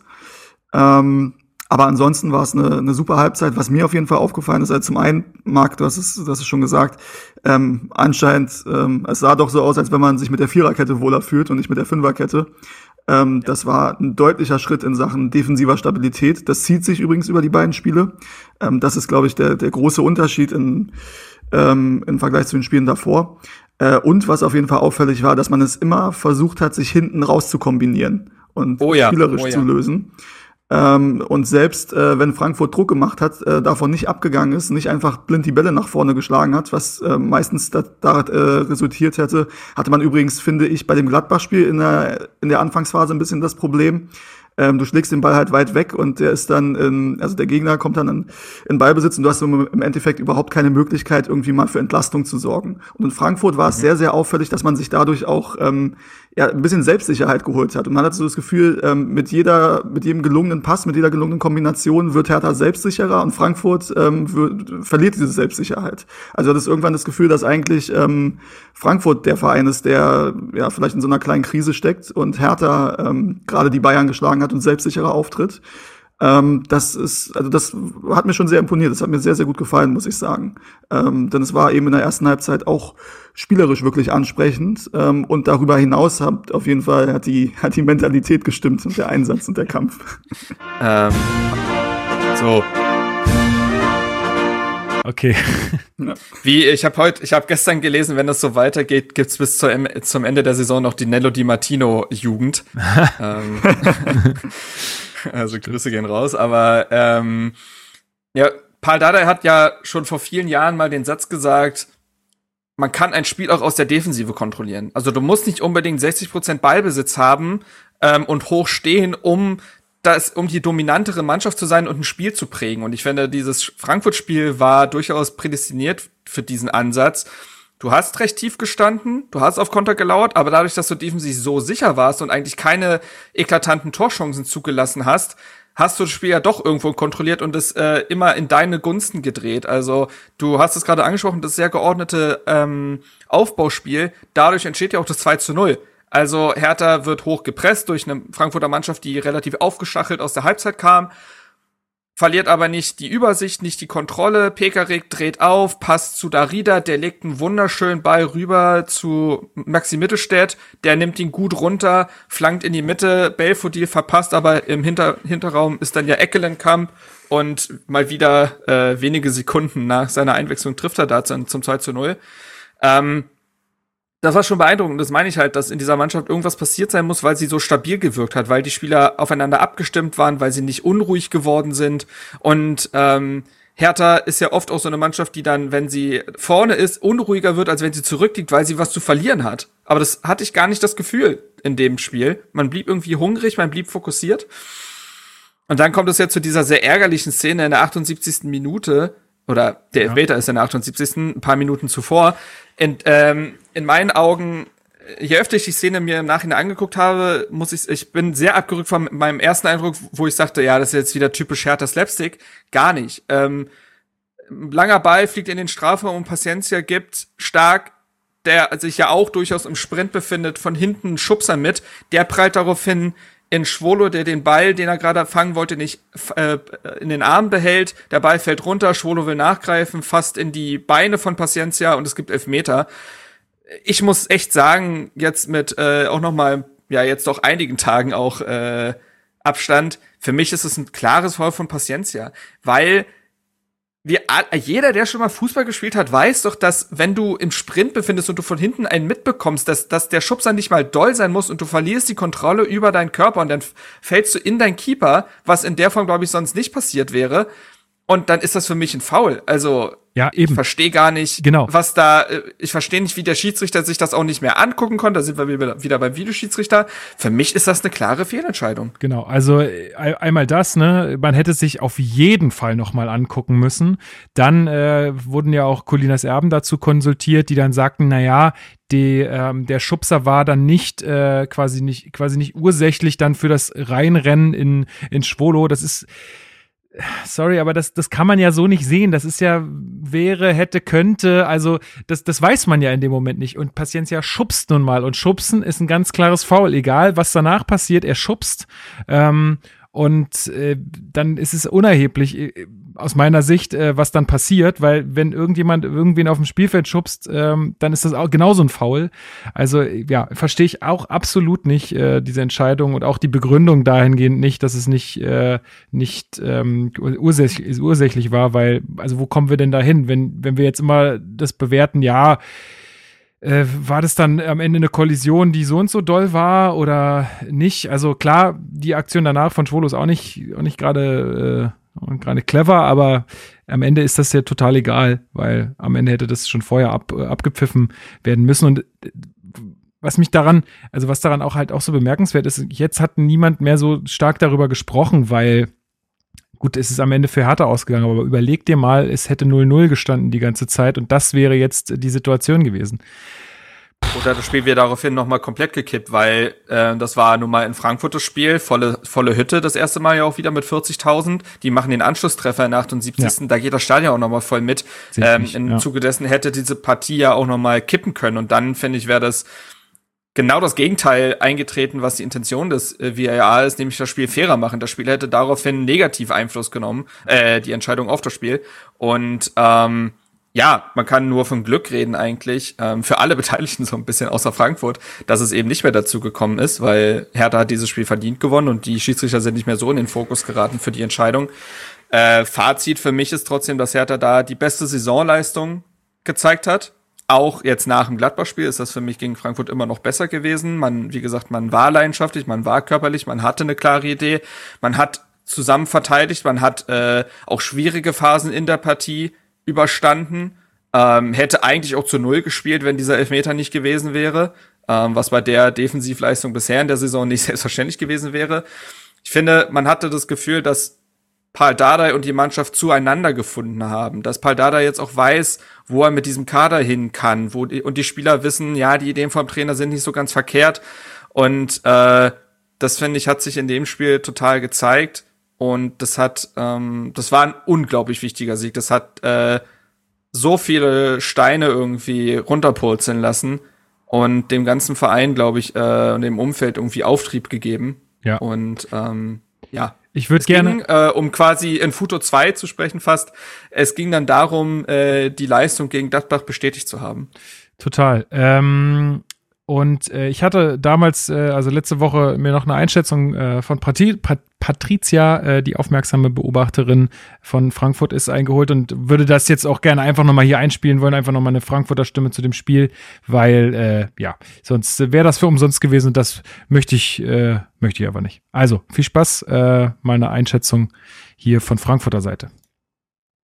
Das 2 zu 1 aus Sicht der Hertha ist eine verdiente Niederlage für die Eintracht. Ähm, es haben sich mal wieder die altbekannten Probleme gezeigt, die die Eintracht schon über die gesamte Saison hinweg mehr oder weniger hat. Also die Offensive ist viel zu harmlos, die Stürmer ähm, sind nicht gut genug ins Spiel eingebunden, wirken auch noch nicht wirklich angekommen in Frankfurt, viel zu viele Fehler im Spielaufbau.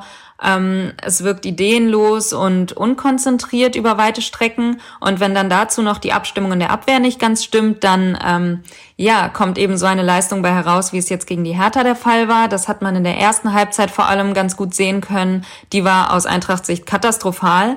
Ähm, die zweite Halbzeit war dann nach Wechseln und nach der Umstellung auf die Viererkette etwas besser. Also man hatte zunächst mehr Zug zum Tor und auch ein engagierteres Pressingverhalten. Es hat sich auch gezeigt, wie wichtig Daichi Kamada für die Eintracht ist. Ähm, der hat, der kam ja erst zur Halbzeit und hat dann einiges an Schwung mit reingebracht und ähm, ja, durch dieses Pressing wirkte die Härte auch etwas mehr gefordert und ähm, angreifbarer.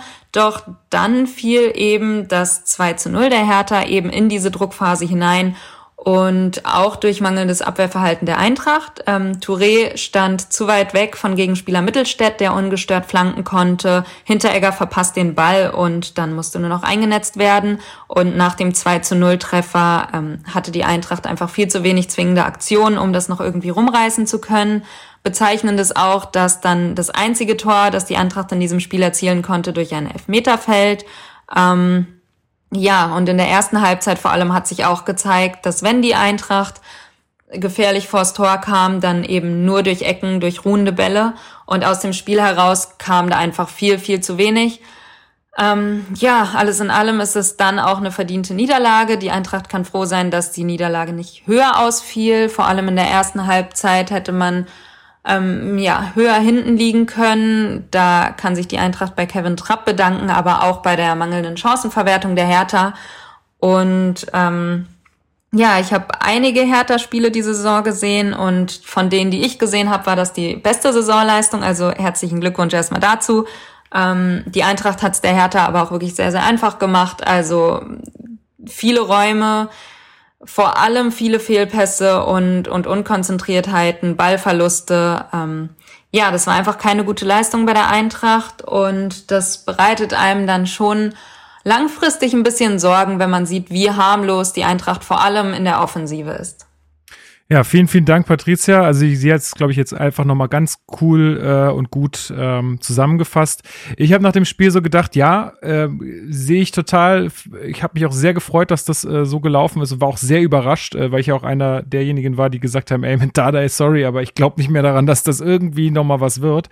Äh, habe danach aber auch gedacht, okay, ja, das war jetzt ein sehr gutes Spiel, aber die Leistung brauchen wir jetzt auch gegen Gladbach. Und jetzt muss endlich mal Konstant reinkommen, Konstanz reinkommen, weil sonst bringt uns das am Ende auch nichts, dass wir wieder mal ein Spiel irgendwie toll gespielt haben.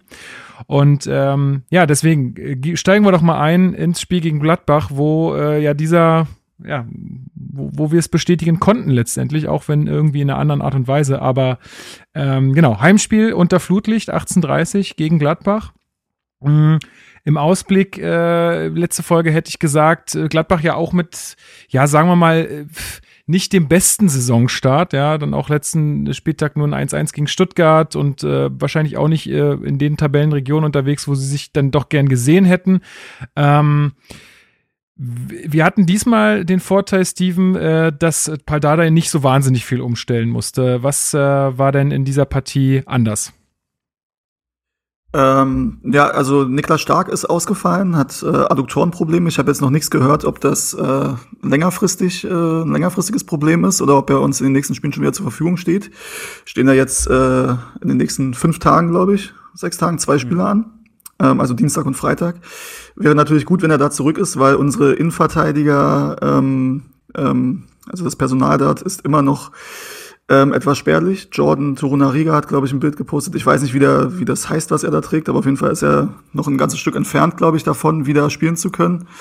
Ähm, und Martin sollte ja eigentlich auch noch nicht 90 Minuten spielen. Er hat ja auch nicht 90 Minuten gespielt, aber sollte, glaube ich, auch eigentlich keine 80 Minuten spielen. Ähm, und Linus Gechter kommt ja auch gerade aus der Verletzung. Also das war dann eben die, den einzigen Wechsel, den man machen musste. Äh, Martin Dardai hat für Niklas Stark gespielt äh, und hat das, finde ich, sehr ordentlich gemacht. Ähm, also hat man jetzt nicht angemerkt, dass er, dass er aus einer Verletzung kommt. Und was man sagen muss, Dedrick Boyata hat sein zweites sehr, sehr starkes Spiel hintereinander gemacht. Ja, also das, das ist schon echt bemerkenswert einfach an Martin Dardai, ne? Also ob der nun aus der, aus der Jugend gerade mal seine ersten Bundesligaspiele macht oder aus einer Verletzung kommt, äh, wie du sagst, ne? Also man merkt es ihm wirklich äh, gerade in solchen Situationen dann äh, sehr, sehr wenig an. Insofern äh, glaube ich, hat diese, dieser Sieg dann am Ende auch damit zu tun, dass wir diesmal auch nicht so viel äh, uns umstellen mussten, sondern so ein bisschen mehr ähm, ja, auf, auf einer Konstanz aufbauen konnten. Marc, wie äh, begann die Partie. Ich habe jetzt nicht so wahnsinnig viel gesehen. Äh, ich habe nur die Highlights äh, mir angeguckt. Gab ja auch wieder einen äh, VRR-Einsatz. Äh, aber wie ist denn Hertha so ins Spiel gekommen? Ja, gar nicht so gut. Also, beziehungsweise, nee, eigentlich nicht so gut. Aber ich glaube, es lag vor allen Dingen an Gladbach, die, also, boah, waren die intensiv in den ersten, weiß ich gar nicht, 20, sogar 30 Minuten. Also, Hertha unglaublich hoch angerannt, dabei aber auch immer wieder Fouls gespielt. Also die Gesamtfoulstatistik ist, wird im Nachhinein 21 Fouls für Gladbach und 11 von Hertha äh, geheißen haben. Ähm, das spricht schon eine klare Sprache überhaupt, dass es über 30 Fouls sind, aber die Verteilung ist ja auch sehr klar. Also äh, es gab bereits in der zweiten Minute eine gelbe Karte für Jordan Bayer, der gegen Mittelstädt klar zu spät kommt, da sehr viel Körper spielt. Ähm, aber wie gesagt, es gab überhaupt keinen Spielfluss. Also der bewegte sich im Minusbereich aufgrund der vielen Fouls, aber auch dadurch, dass Gladbach wahnsinnig hoch angelaufen ist und Hertha diese Ruhe, die wir aus dem Frankfurt-Spiel ja, ähm, die wir da gelobt haben am Ball, die war diesmal gar nicht da in der ersten Halbzeit. Ähm, man hatte große Probleme hinten rauszukommen, ordentliches Positionsspiel aufzusetzen, damit äh, immer wieder Anspielstationen da sind. Das war nicht da. Mhm. Und deswegen war die Anfangsphase, und das war eigentlich nicht nur die Anfangsphase, besonders die war unglaublich hektisch, unruhig, äh, sehr, sehr anstrengend auch zu gucken. Ähm, Chris, dann, ich glaube, Chris hat geschrieben, wäre Fall Guys ein Fußballspiel, wäre es BSC BMG. So, also es scheint Es ist halt, ey, also das, das, oh, das, den kannte ich ja noch nicht, noch nicht, aber das passt tatsächlich wahnsinnig gut. Das also, hatte wirklich ein bisschen was von so Takeshis Castle oder genau, so. Genau, wer, wer, wer äh, Fall Guys nicht kennt, da rennen ganz viele bunte Männchen rum und fallen immer irgendwie hin. Oder ja, das, äh, fallen das passt wirklich sehr, sehr das passt wirklich sehr, sehr gut. Also besonders, glaube ich, für den neutralen Zuschauer schlimme Partie. Ähm, es kommt dann, das hast du eben angesprochen, äh, in der achten Minute zum vermeintlichen Elfmeter für Gladbach. Es gab einen Zweikampf, in dem Mittelstädt angeblich zu spät kam äh, und Skelly hinten am Fuß getroffen hätte.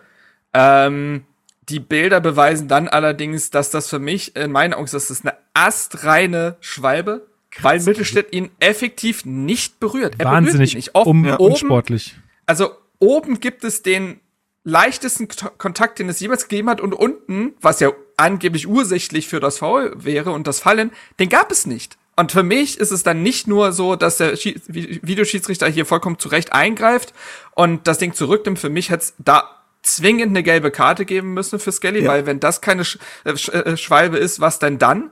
Vor allen Dingen, wenn das keine Schwalbe wäre, wäre das doch bestimmt auch keine klare Fehlentscheidung und hätte einen Elfmeter gegeben, äh, weil der Schiedsrichter Benjamin Kortos ja so entschieden hat. Sei es drum. Also ähm, für mich, wie gesagt, eigentlich eine Schwalbe und eine gelbe. Ähm, für Hertha aber natürlich positiv, dass es nicht mit so einem Schock in die Partie geht, nach acht Minuten dann Elfmeter äh, zu bekommen. Und äh, so konnte die Partie dann weitergeführt werden. Ich glaube, wir werden über den Schiedsrichter auch noch sprechen, der ja. dieses Spiel nicht im Griff hatte. Und äh, ja, soweit, äh, es ging ja so weit, dass äh, Adi Hütter sich nach dem Spiel noch über ihn geäußert hat und das vermeiden Trainer ja meistens und es führte dazu, dass selbst auch beide Trainerbänke ich sag mal aufgestachelt waren. und äh, ja, aber lass uns gerne erstmal beim Sportlichen bleiben.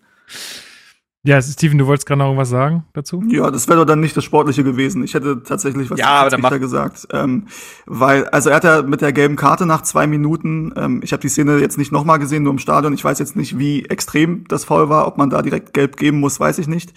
Ähm, ich habe es natürlich äh, als gut empfunden im Stadion. Ähm, aber wenn du eben so früh eigentlich die Linie ziehst und sie dann nicht durchhältst, weil es waren ja. drei, vier Fouls dabei, mehrheitlich von Gladbach, aber ich erinnere mich auch an einen Foul, glaube ich, von Plattenhardt war es, wo ich dachte, da könnte man dann auch für Gelb geben, hat er dann nicht durchgezogen, seine Linie. Und äh, so war irgendwie, hatte ich das Gefühl, seine ganze Spielleitung, da war keine klare Linie für mich ähm, zu erkennen. Ähm, ja, ja, aber das, das so zum Schiedsrichter. Ja. ja. Also es tut im Spiel halt überhaupt nicht gut, weil wenn Spieler nicht mehr wissen, wie Zweikämpfe bewertet werden, wird's halt wild. So, das, und das, dann nimmt der Schiedsrichter deutlich mehr Einfluss auf die Partie, als das eigentlich sollte als Spielbegleiter.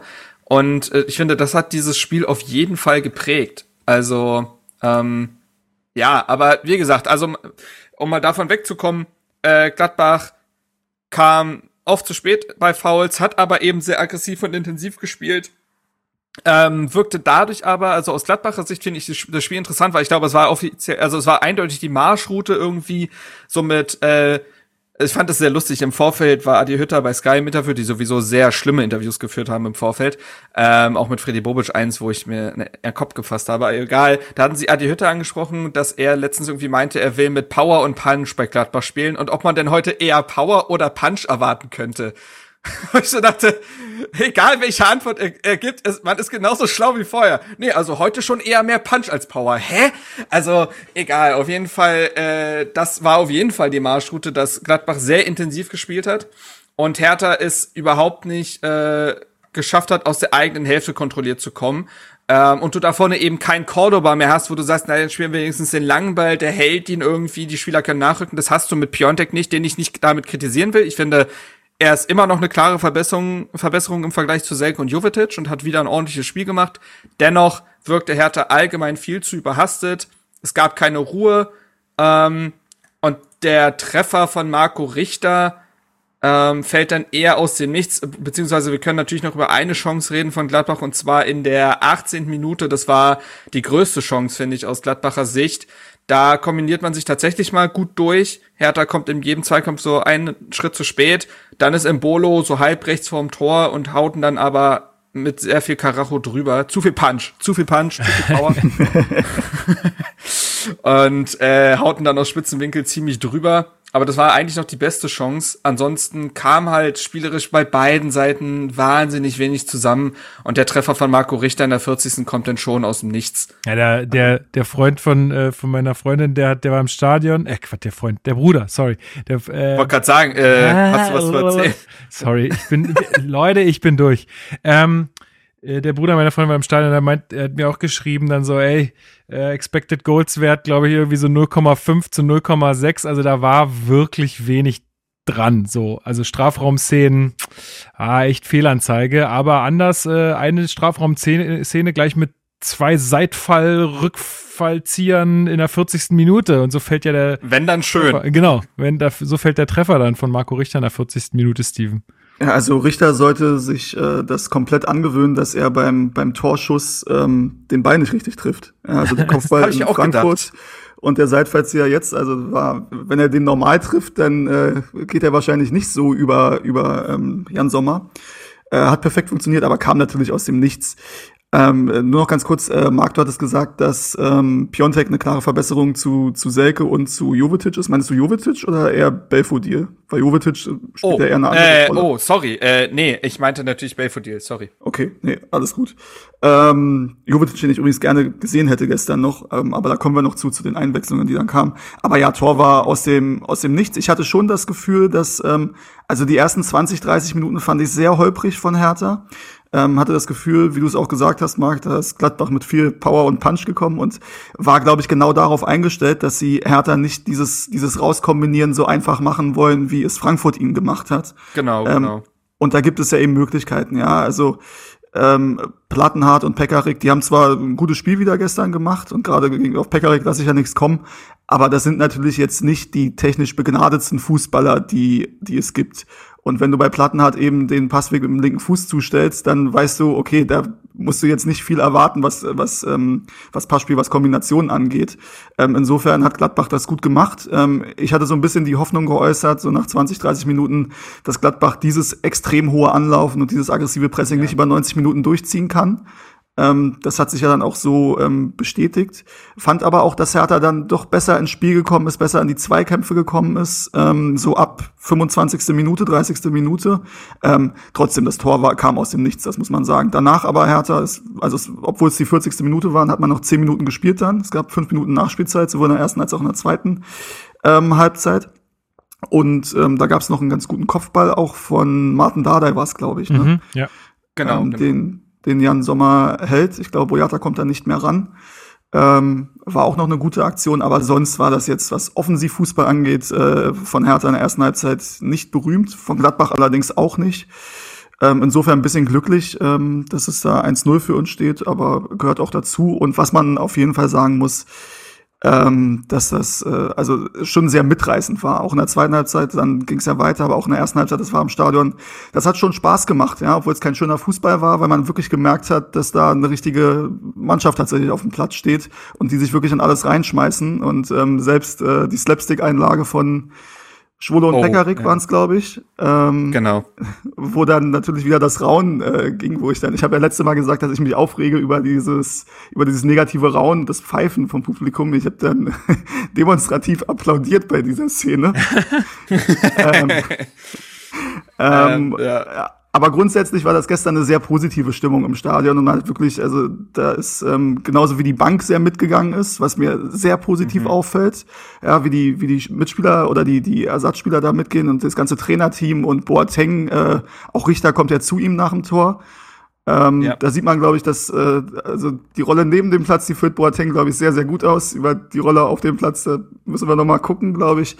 Aber neben dem Platz läuft das super. Hat mich auch ein bisschen daran erinnert, ähm, er hatte damals auch mit äh, Marius Wolf, die haben ja in Frankfurt zusammengespielt und da hat Marius Wolf auch so gut gespielt, wie er niemals danach wieder gespielt hat. Also bei uns ja auch nicht bekanntermaßen. Ja und auch in Dortmund nicht. Ja. Und die hatten da auch, also da Boateng ist schon jemand, glaube ich, wenn der seine zwei, drei Typen hat, mit denen er gut kann, ähm, also er hat tatsächlich, glaube ich, die Möglichkeit, die so zu Gut, zu bewirken, dass ja. es einen positiven Einfluss hat. Ich finde, das hat man gesehen da. Jetzt war es gerade kurz ja. weg, sorry. Aber ja. ja, ich hatte auch Angst. Hat, ähm, nee, nee. Ich habe tatsächlich mir, äh, während du geredet hast, drei Punkte notiert. Also das eine äh, bezüglich des Aufbauspiels, dass man das gegen, wie gegen Frankfurt nicht so gut konnte. Ich glaube, das eine ist, dass ähm, man da vielleicht tatsächlich noch merkt, dass Martin Dardai noch Nachholbedarf hat, dass er noch nicht in Normalform ist. Ich fand den defensiv sehr gut, das will ich überhaupt nicht in Frage stellen, aber Dardai war ja bislang eigentlich auch immer der, wo man gesagt hat, wenn Hertha von hinten heraus einen guten Ball spielt, dann ist da Martin Dardai dran beteiligt. Der hatte eine wirklich gruselige Passquote von 64 Prozent und er wirkte dahingehend noch überfordert, da hatte er noch nicht die Ruhe am Ball und hat nicht die, die wunderbaren Pässe gespielt, die man von ihm kennt. Das zweite ist, dass man trotz des äh, Gladbacher Drucks, und das äh, gleicht sich dann ja auch mit dem Frankfurt-Spiel, defensiv aber nichts zugelassen hat. Und das ist ja eine klare Verbesserung zu den Spielen zuvor, wo man auch viel eingeschenkt bekommen hat, ähm, dass man defensiv bis auf diese Embolo-Chance kam nichts von Gladbach, weil man sehr gut verteidigt hat. Das hatte Adi Hütter in der Pressekonferenz auch nochmal gelobt. Und wenn der gegnerische Trainer ein Lob für die Defensivarbeit, das heißt dann schon was. Und das dritte ist das Tor, da, über das können wir jetzt nochmal kurz sprechen denn ich finde es insofern interessant, Marco Richter hat nach dem Spiel gesagt, dass man, ähm, und das finde ich auch, das hat man schon gegen Frankfurt gesehen, Hertha hat sehr stark an den Standards gearbeitet. Also ähm, nicht nur, dass man defensiv jetzt mal endlich wieder keine Tore nach Standards kassiert hat, sondern offensiv ist man variantenreicher geworden, aber auch präziser. Also auch die, dieser Freistoß von Plattenhardt auf den Kopf von Dardai war gut. Ähm, es gab, glaube ich, noch eine Chance von Askasi Bar ein bisschen später, ähm, wo er beinahe noch an den Ball kommt.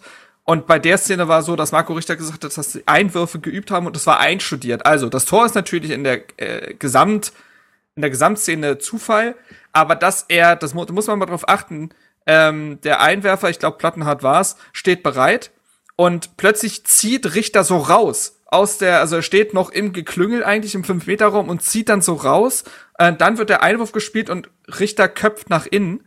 Ähm, wie gesagt, dann dieser Fallrückzieher von Piontek und der Seitfallzieher von Richter, das ist ein Zufallsprodukt, aber die Entstehung ist einstudiert. Und das, wenn wir darüber reden, dass Hertha mittlerweile so Basics wieder sehr fast schon in Perfektion abruft, dann gehören Standards für mich da, zu diesem Paket dazu. Und das hat Hertha in der Szene gezeigt, dass man damit auch mal Szenen auch erzwingen kann. Korrekt, das hatten ja auch einige Spieler dann nach dem Spiel gesagt, dass sie auch äh, selber merken jetzt, dass die Basics wieder stimmen, dass es wieder klappt, was du ja auch immer gefordert, also was wir hier gefordert hatten auch, dass die ja. Basics wieder stimmen müssen. Äh, zur insgesamten Bewertung des Spiels würde ich gerne noch ein bisschen am, am Ende kommen. Ähm, in der Halbzeit ähm, wird dann ähm, Netz für Neuhaus äh, eingewechselt, äh, nee, Neuhaus wird für Netz eingewechselt, so rum, und Player für Stindel. Ähm, mal ein paar Worte zu Luca Netz, der mhm. ja zu Gladbach gewechselt ist und da ja auch keine schlechte Figur gemacht hat. Also auch da müssen wir uns, glaube ich, so ein bisschen auch hier korrigieren. Äh, wir hatten ja damals gesagt, ja, was will er in Gladbach? Da kriegt er kaum Spielzeit und so. Äh, das hat, äh, das hat sich nicht bewahrheitet, sondern der spielt ja da relativ regelmäßig. Äh, wie ist der denn immer, wie ist der empfangen worden, Steven, im Olympiastadion und äh, wie war denn so seine Leistung auf dem Platz? Er ist sehr negativ empfangen worden. Also das Five-Konzert bei jedem Ballkontakt war sehr, sehr laut, muss man sagen. Ähm, er hat es ja auch, er hat's ja auch vorher selbst vermutet, dass es so sein wird. Ähm, ich habe auch gesehen, dass es da auf Twitter ein paar Diskussionen darüber gab, ob das jetzt in Ordnung ist oder nicht. Ähm, also klar kann man sagen, der Junge ist erst 18 und so, ähm, aber er hat eine Entscheidung für sich getroffen und ähm, ja, ich meine, er ist ausgepfiffen worden. Ich finde es jetzt ehrlich gesagt nicht so schlimm. Ähm, und im Endeffekt hat es sogar vielleicht ein bisschen, ein bisschen Einfluss gehabt. Ich fand ihn nämlich tatsächlich nicht gut. Er war nicht gut im Spiel ähm, und er wurde dann auch ausgewechselt zur Halbzeit. Ähm, vielleicht war das auch eine, eine Reaktion von vom Trainer von Adi Hütter, der meint, der vielleicht dachte, dass er damit nicht so gut umgehen kann mit dieser mhm. Situation. Ist jetzt reine Vermutung natürlich, aber ähm, zumindest liegt die Vermutung nah, so wie er halt gespielt hat, so wie er ausgepfiffen wurde und dann zur Halbzeit ausgewechselt wurde. Ähm, insofern, ja, also positiv ist er nicht ähm, ähm, empfangen worden und er ist auch nicht positiv aufgefallen im Spiel. Ja. Okay, ähm, in der zweiten Halbzeit äh, war es dann, Marc, also du hattest es ja schon angesprochen, ne? Die, die Leidenschaft und die Mentalität hat äh, in dem Spiel gestimmt. Äh, wie ist denn die zweite Halbzeit verlaufen? Also gab es da noch irgendwelche sehr bemerkenswerten Szenen oder können wir da eigentlich insgesamt irgendwie äh, über eine, eine sehr kämpferische Leistung von Hertha mhm. sprechen? Mhm. Die zweite Halbzeit hat genauso angefangen wie die erste. Viele Fouls, äh, sehr intensiv. Also ich hatte irgendwann getwittert, das war so 60. oder so rum. Ich geschrieben, Intensität frisst Spielkultur. So, ich finde, das ist so die Überschrift für dieses Spiel irgendwie. Ähm, da kam sehr wenig. Es gab ja dann auch diese Szene in der 50. Minute. Ähm, also zum einen, äh, da lag dann Piontek äh, der da mit dem Ellenbogen getroffen wurde, wieder unglaublich viele Fouls, auch viele Behandlungspausen. Ne? Also äh, Suat Serda musste behandelt werden. Ich meine, dass Marton Dardai behandelt werden musste. Äh, Boyata auch, wobei das, glaube ich, ohne wirkliche Fremdeinwirkung war, aber das, das war schon wieder drunter und drüber und vollkommen wild. Und dann gibt's ja auch diesen Moment, wo Max Eberl äh, es gibt ja so Außenmikrofone an den Trainerbänken, wobei ich mich bis heute frage, muss das wirklich sein irgendwie? Das hat irgendwie keiner so richtig unterschrieben, glaube ich, von den Verantwortlichen, dass man die jetzt da hört. Aber auf jeden Fall hat diese Schiedsrichterleistung, wie gesagt, ja sehr viel, für sehr viel Unmut gesorgt. Und das auf beiden Seiten. Und wie Adi Hütter sagte, dann stimmt meistens was nicht, wenn beide Seiten sauer sind. Ähm, und äh, Max Eberl war dann auch über die Mikrofone zu hören, wie er sagt, halt's Maul, Arne, halt deinen Mund, was ist mit dir? Fand ich ein bisschen drüber. Es hat irgendwie zur intensiven Grundstimmung gepasst und ich bin, also ich bin immer sehr, entspannt, wenn es um Spieler geht, die auf dem Feld sind, weil da wird's halt wirklich emotional, weil die sich ja, ne, es ist alles sehr körperlich in dem Moment und dann ist da Adrenalin und bababam. Also deswegen fand ich auch damals diesen Moment nicht so schlimm, wo Askasibar im letzten Derby einen Unionsspieler faulte und sagte, steh auf, Arschloch. Das dachte ich so, ja, mein Gott, also es gab schon Schlimmeres im Fußball. Ob sich aber Verantwortliche so benehmen müssen, die nicht mal der Trainer sind, weiß ich nicht. Nun weiß ich aber auch nicht, was von der Hertha-Bank für Worte gefallen sein könnten. Das hat man nicht gehört. Aber nur noch mal, um das erwähnt zu haben. Ähm, abseits dessen, oder will dazu noch irgendjemand was sagen? Nee, die können, also solange die sich, so ich halte es da so ein bisschen äh, mit, mit Dardai, solange man sich danach wieder in die Augen gucken kann und sich die Hände schütteln kann und dann da irgendwie kein böses Blut herrscht. Ja. Mein Gott. Also ich finde es nicht also, schlimm und äh, ich möchte auch übrigens kein Mikro vor mir haben, wenn ich ein Spiel gucke. ja, Doch, das machen nee, wir das genau, nächste Mal. Das, das, machen wir das nächste Mal. Einfach live, live Watch Together auf Twitch. Genau, mit, äh, mit Steven, ohne dass er es mitbekommt. nee, nee, Steven, das ist nicht live. Wir nehmen ganz normale Podcast-Folge auf. Ne? äh. Komm, wir gucken das Spiel vorher zusammen. Danach wäre ich öffentlich verbrannt. Hertha bekommt leider doch kein neues Stadion. Alle, die, gesamten, die gesamte Berliner Politikszene einmal durchbeleidigt äh, nach dem achten Bier. So, nein, also ich muss sagen, äh, wie gesagt, äh, Intensität äh, frisst Spielkultur. Das war ein furchtbar anstrengendes Spiel, ohne Ruhepausen, ohne spielerische Momente. Nur aus härter Sicht war das ja gut, denn solange es 1 mhm. zu 0 steht, kommt das ja nur härter zugute. Und ich finde das insofern interessant aus Gladbacher Sicht. Man hat sich für diesen sehr, sehr intensiven, aggressiven Spielstil entschieden. Was daraus resultiert ist, ist aber, dass die, dass die eigene Mannschaft total überdreht wirkte. So, die haben gar keine Ruhe im Kopf gehabt, um mal dann zu sagen, Moment mal Leute, wir liegen ja zurück, wir müssten jetzt auch mal einen Angriff durchbringen, ganz ruhig. Das ist nicht passiert. Ähm, und in der 60. Minute, das ist ja, das ist ja die berühmte, das berühmte Dardai-Wechselfenster, das war gegen Frankfurt genauso, vielleicht auch um da so ein bisschen äh, so ein bisschen den Rhythmus zu brechen. Maoli da kommt für Richter, da hatte Dada gesagt nach dem Spiel, ich glaube, dasselbe gilt dann auch für Eckelenkamp, der für Darida kam. Man wusste, dass die Räume jetzt größer werden, weil Gladbach kommen musste und wollte dann Spieler bringen, die diese Räume mit ihrer Schnelligkeit, mit ihrer Torgefahr halt ausnutzen können. Und äh, Maoli da und Eckelenkamp haben das ja jeweils schon nach Einwechslung bewiesen, ähm, dass sie das können. Ähm, nur war es so, und das war auch das, was Paul Dardai ähm, kritisiert hatte nach dem Spiel, dass er sagt, und das ist auch vollkommen so, dass Hertha es nicht geschafft hat, dann das völlig nötige und ja auch auf der Straße liegende 2 zu 0 na nachzuschieben. Also Gladbach ist irgendwann wirklich extrem nach vorne gegangen. Die hatten so zwei Leute in der Restverteidigung teilweise.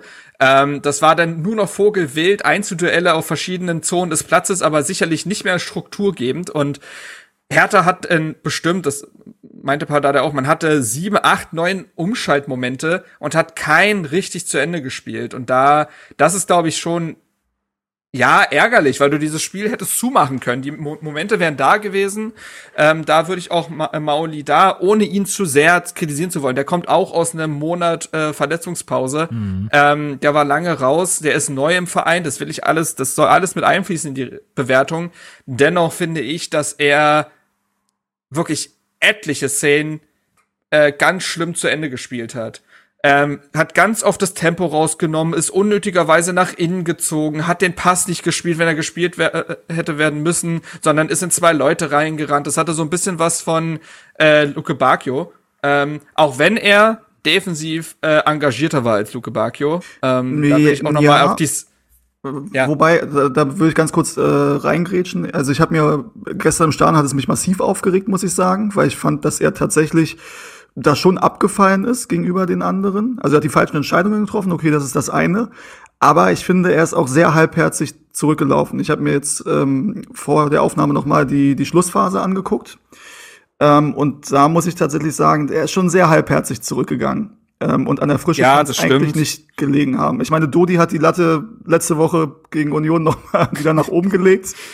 Ähm, unfassbar, diese Szene. Leute, guckt sie euch an. Union, Wolfsburg. Guckt euch die Highlights an. Es gibt diese Szene zum 2 zu 0, wo äh, Luke Barkley den Ball in der eigenen äh, Hälfte auf Höhe des 16ers verliert, sich äh, dann auf dem Boden sitzt und dann geht er einfach Also der, die Szene läuft weiter, Union flankt und macht das Tor und Luke Bakio hätte all Zeit der Welt gehabt, um in den Zweikampf zu kommen. Und er geht. Mhm. Er geht einfach wie aus so einem Raum. So, äh, okay, hier ist nichts mehr für mich. Bye. Das ist unfassbar gewesen. Aber gut, ja, ja. ich wollte nicht unterbrechen. Nö, alles gut. Ähm, war ja war ja völlig richtig, weil um die Szene ging's ja. Ähm, aber bei Maolida muss ich sagen, also auf den habe ich jetzt durchaus ein Auge, was äh, das was das mm. angeht, ähm, weil ich das verstehe es. Es gab nur eine, es gab nur eine Szene, wo er kurz vor Schluss einen richtig gut weggegrätscht hat, vom Ball getrennt hat. Die ist mir positiv Erinnerung geblieben. Ansonsten hast du durchaus recht, das hätte intensiver sein können. Ja, ähm, aber sonst muss man sagen, also grundsätzlich zum Spiel, ich habe es übrigens, ich habe gerade gesehen, äh, Stefan Hermanns hat einen Artikel geschrieben ähm, und die Überschrift ist die Rückkehr, die Rückkehr des Dardai-Fußballs. Ähm, und tatsächlich trifft es das, glaube ich, ganz gut. Ähm, weil das war gestern so ein, so ein Oldschool-Dardai-Heimspiel, ähm, fand ich, wo ähm, ja, also das Tor ein bisschen glücklich, wenn auch, ne, also auch durch den Standard, auch das ist ja ein bisschen Oldschool Dardai, Plattenhardt ist beteiligt. Ähm, und äh, muss man, wie gesagt, ich fand es sehr mitreißend. Das ist ja auch das, was gefehlt hat in den letzten zwei Jahren, zweieinhalb Jahren, wo es nicht lief und wo wir auch letztes Mal gesagt haben, ey, selbst die Grundtugenden, die den Dardai-Fußball immer ausgezeichnet haben, die stimmen nicht mehr und die sind jetzt wieder da. Und das macht mich dann doch sehr hoffnungsvoll, dass wir eben diese ruhige, stabile Saison spielen können, ähm, die, die man sich vorgenommen hat. Man muss aber, ähm, wenn man, wenn man ein bisschen Kritik üben könnte, könnte man natürlich auch sagen, ähm, dass uns das jetzt zu Euphorie veranlasst, ähm, also dass wir wieder diese, diese Grundtugenden sehen, sagt halt auch ein bisschen was darüber aus, wie sehr ähm, wir die Latte jetzt doch nach unten gelegt haben und wie sehr hier, wie viel hier falsch gelaufen ist in den letzten zweieinhalb Jahren. Nee. Das ist jetzt schon ein bisschen so Analyse zum Spiel äh, zusammenzufassen, nee, aber. Können, können, wir ja, können wir ruhig, ruhig reingehen, weil das ist auch ähm. was, was ich äh, an, hätte anführen wollen. Das ist natürlich jetzt total toll, dass wir jetzt auch äh, irgendwie bemerken können, dass die Mannschaft stabiler wirkt, dass sie weiß, äh, äh um ihre Stärken weiß, dass sie einen Plan hat, dass sie äh, Standards äh, spielen kann. Also das, das ist ja total positiv äh, und auch sicherlich in dieser Situation, wo wir uns jetzt befunden haben, auch total richtig. Dadurch sagte er auch nochmal auf der Pressekonferenz danach, er, er hat es vor äh, am dritten Spieltag gesagt, es ist so viel passiert in der Transferphase, er ist kein Zauberer, das geht nicht alles von jetzt auf gleich und kann nicht alles irgendwie sofort funktionieren. Und äh, wie gesagt, habe ich ja vorhin auch schon gemeint, ich, ich hätte jetzt ehrlich gesagt nicht mehr dran geglaubt, dass es noch so klappt. Äh, ich bin aber umso erfreuter, dass, dass ich jetzt da auf jeden Fall eine Entwicklung sehe. Und ich glaube, das Einzige oder das, was du jetzt auch sagen äh, wolltest, ähm, Steven, ist ja äh, klar, wir haben jetzt wieder diese Grundtugenden und wir gewinnen jetzt auch so die Spiele, aber auf Dauermark ist das ja wieder dann sehr ernüchternd. Also genau aus, auf, aufgrund ja. dessen musste ja Dardai dann auch irgendwann mal seinen Hut nehmen, weil äh, da muss ja. dann halt irgendwann auch mal eine spielerische äh, Entwicklung her, damit das Ganze irgendwie noch attraktiv wird. Ja, also zum einen bin ich erstmal sehr sauer, dass äh, Stefan Hermanns den Artikel so genannt hat, weil ich äh, vorhin auch schon mal erste Notizen gemacht habe und das für mich auch meine Überschrift war. Ähm, so. Grüße gehen raus. Jetzt muss ich mir was Neues überlegen. Musste vorher ankündigen. der Glanz äh, der genau. hinten rum Scheiße. Das finde ich eigentlich auch schön. Hm. Naja, mal gucken. Auf jeden Fall. Ähm, so nenne ich die, äh, so nenne ich die Folge. Der Glanz, der hinten rumschaut.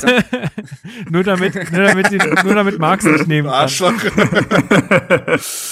Schön. Ähm, nee, also, ähm, ja, wie steige ich in den Punkt ein? Hertha hat jetzt zwei Jahre hinter sich, in denen man äh, den zweiten vor dem ersten Schritt gehen wollte, habe ich das Gefühl. Es ging um es ging um Glamour, es ging um Entertainment, es ging um Europa, es ging um diese Goldgräberstimmung unter Klinsmann, es ging um, wir haben doch jetzt dieser, diesen tollen Kader und wir haben doch jetzt die Millionen ausgegeben und warum spielen wir denn jetzt nicht sofort guten Fußball? Ja, weil, und davon reden wir seit zwei Jahren, eben die Basics gefehlt haben. Ähm, und die müssen da sein, besonders in der Bundesliga. Du musst erstmal diese Grundbasics äh, haben, dann kannst du in vielen Spielen schon etwas mitnehmen. Das, so ist die Bundesliga strukturiert. Ähm, wenn du mehr haben willst, brauchst du dann halt eine Spielidee, die den Gegner vor Aufgaben stellt.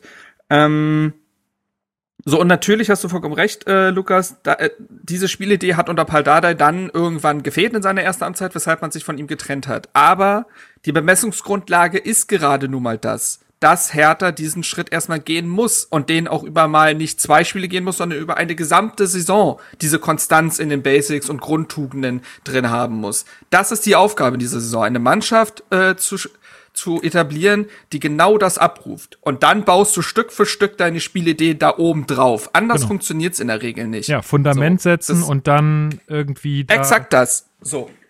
Und wenn wir von Paul Dardai eins wissen, dann, dass er dieses Fundament bauen kann. Wir haben alle diese Zweifel geäußert, ich auch, da nehme ich mich überhaupt nicht raus. Ich hätte auch nicht unbedingt geglaubt, dass das noch passiert, weil die ersten Spiele eben so katastrophal in dieser Richtung waren, weil halt eben nichts gestimmt hat und du keinerlei dieser Ansätze gesehen hast.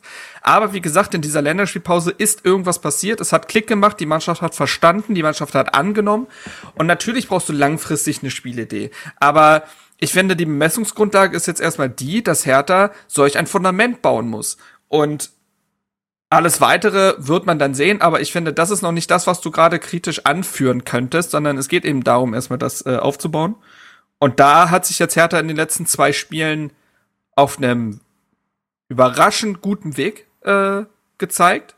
Ne? Mhm. Ähm, und ja, deswegen kann ich gerade nicht groß Kritik üben, weil, naja. weil, wenn, weil es erstmal um diese Basics geht, nee, du genau. hast äh, die beste Laufleistung in der Saison gezeigt, du warst da äh, mental wie sonst was und ich glaube auch mit, und das Ding ist auch, eine Spielidee kannst du meistens auch erst dann äh, umsetzen, die ja eben offensiv geprägt ist, wenn die Spieler ein gewisses Selbstvertrauen haben. Du brauchst einen Spieler, der die letzten sieben Spiele verloren hat und nicht einen Pass zum Gegner gebraucht hast, äh, gebracht hat, äh, zum Gegner, äh, ja, hm, zum Mitspieler gebracht hat, den brauchst du jetzt nicht irgendwie mit einer komplexen Spielidee kommen. Das, da ist der gerade mental nicht da. Du brauchst mhm. auch da mental diese Basis. Und ich glaube, die wird gerade geschaffen und erst dann kannst du sowas implementieren wie äh, kompliziertere Laufwege. Da muss Pardada natürlich irgendwann den Beweis antreten, dass er sich dahingehend weiterentwickelt hat und auch mutiger ist, sowas umzusetzen und zu fordern von seiner Mannschaft. Aber darum geht's aktuell nicht. Und deswegen bin ich da aktuell ohne großen Kritikpunkt. Ja, was man ja auch sieht, äh, ist, du gewinnst dann gegen Frankfurt auswärts mit einer überzeugenden Leistung und äh, schon sind die 25.000, die reingehen, dann auch im Stadion. Klar, Gladbach ist dann auch ein attraktiver Gegner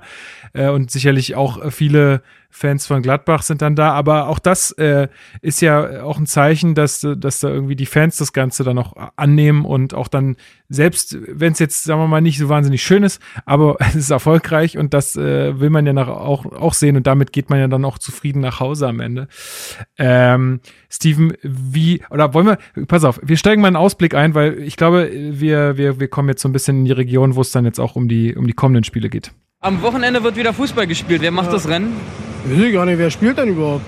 Hertha BSC spielt im Pokal am Dienstagabend gegen äh, Preußen Münster. Ähm, Steven und ich habe es jetzt gerade schon einleitend gesagt. Ähm, es sind jetzt so ein bisschen, also ist jetzt natürlich auch, geht jetzt Schlag auf Schlag. Äh, glaubst du denn oder wie ist denn dein Gefühl gerade? Weil ich bin noch ein bisschen unentschieden zwischen, ich will jetzt die Mannschaft auch nicht wieder in den Himmel loben, weil irgendwie kann es natürlich auch sein, dass wir jetzt eine Niederlage gegen Preußen Münster sehen und äh, am Freitag gegen äh, Hoffenheim verlieren und dann sieht alles wieder ganz anders aus. Ja, ich tue mich auch noch ein bisschen schwer. Also mh, mm, es ist also zwei äh, gute Spiele und zwei stabile Spiele reichen mir jetzt noch, oder was heißt gut? Also gestern, wir haben drüber gesprochen, gutes Spiel fällt mir ein bisschen schwierig, äh, fällt mir ein bisschen schwer, das zu sagen darüber.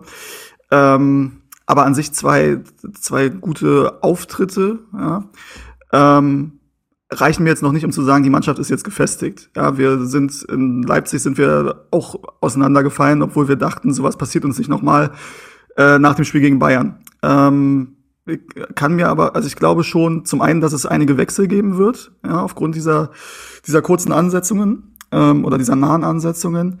Ähm, wir sind zum Glück jetzt mit den Verletzungen, außer auf der Innenverteidigerposition, da sollte jetzt nicht mehr viel passieren, aber sonst sind ja tatsächlich äh, einige Spieler wieder da.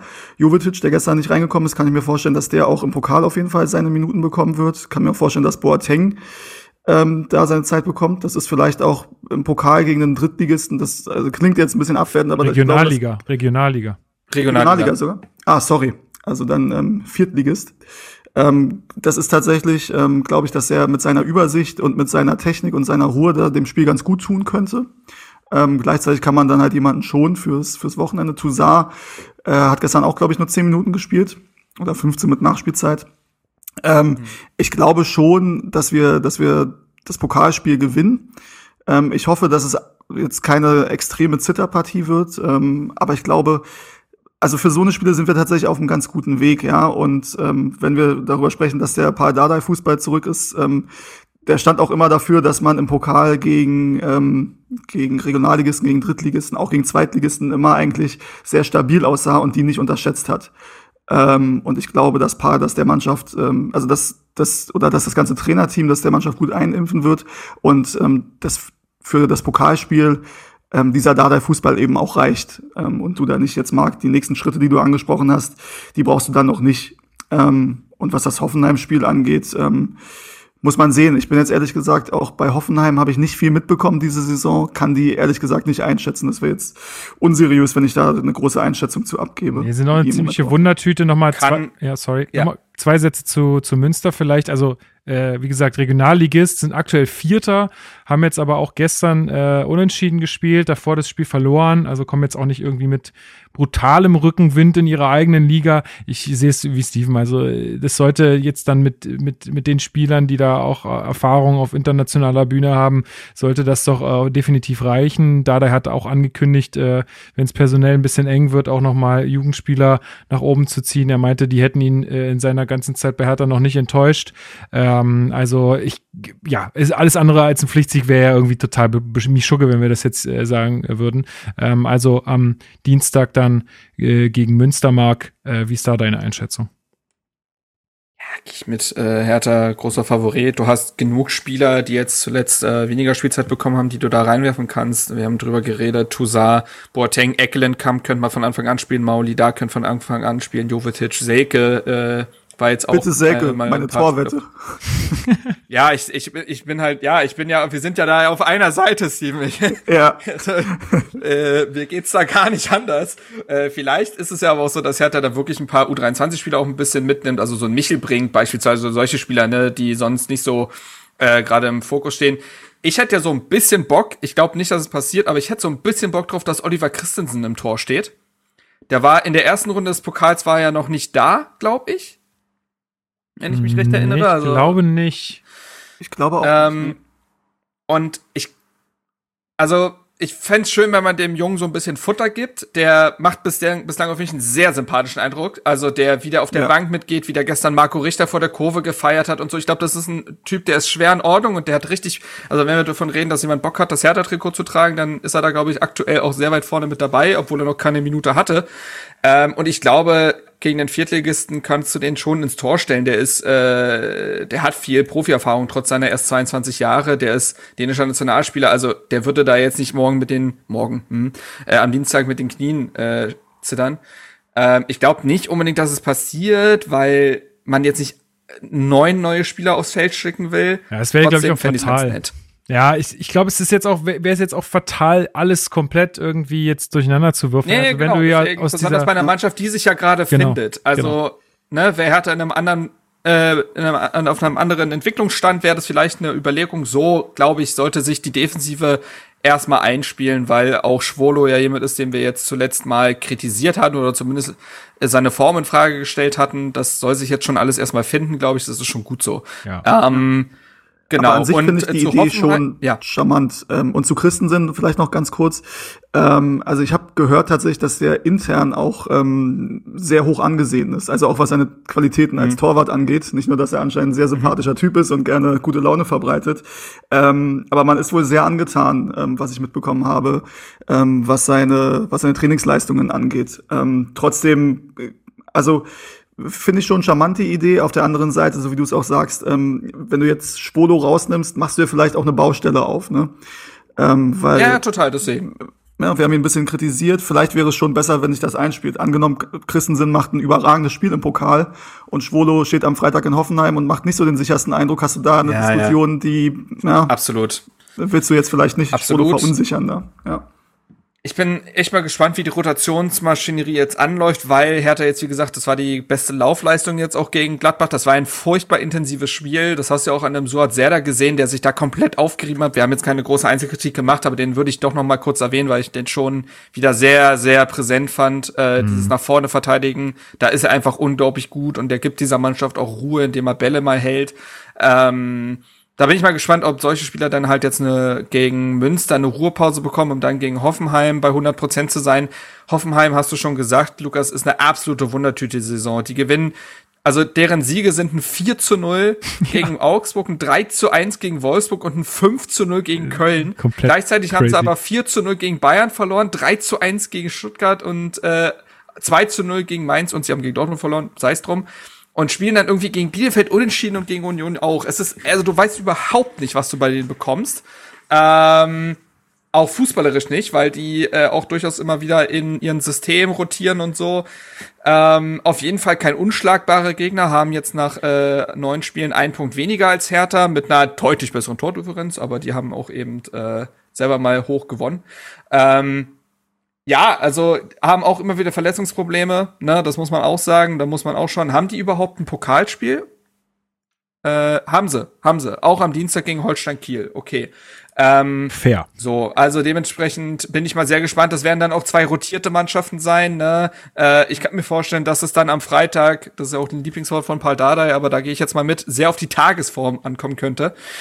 Ähm, und ich glaube, für Hertha wird es darum gehen, du hast jetzt, glaube ich, also ich glaube, der Sieg gegen Gladbach war nicht eingeplant. Paul Dardai plant ja gerne so, ne, so ein drei oder fünf Spiele Rhythmus so, was kriegst du aus den, was kriegst du da punktemäßig raus? Ich glaube, der Sieg gegen Gladbach war nicht eingeplant sodass du gegen Hoffenheim auch ein Unentschieden holen könntest und dann wärst du damit fein, weil du dann sieben Punkte aus drei Spielen hast, du bist drei Spiele ungeschlagen, spielst auswärts. Ich glaube, es gibt Schlimmeres, aber auch jetzt nochmal, ähm, wie gegen Gladbach, äh, finde ich, wird vor allen Dingen der Auftritt entscheidend sein. Wie präsentiert sich die Mannschaft? Wenn das wieder so ein Spiel wird, wo du plötzlich, wo nichts mehr da ist, von dem, was du zwei Wochen lang gesehen hast, du aber einen Punkt holst, wäre ich, glaube ich, unglücklicher, als wenn die Mannschaft sich wieder zerreißt, ein ordentliches Spiel zeigt und dann verliert man halt oder spielt nur unentschieden. Mein Gott. Ja.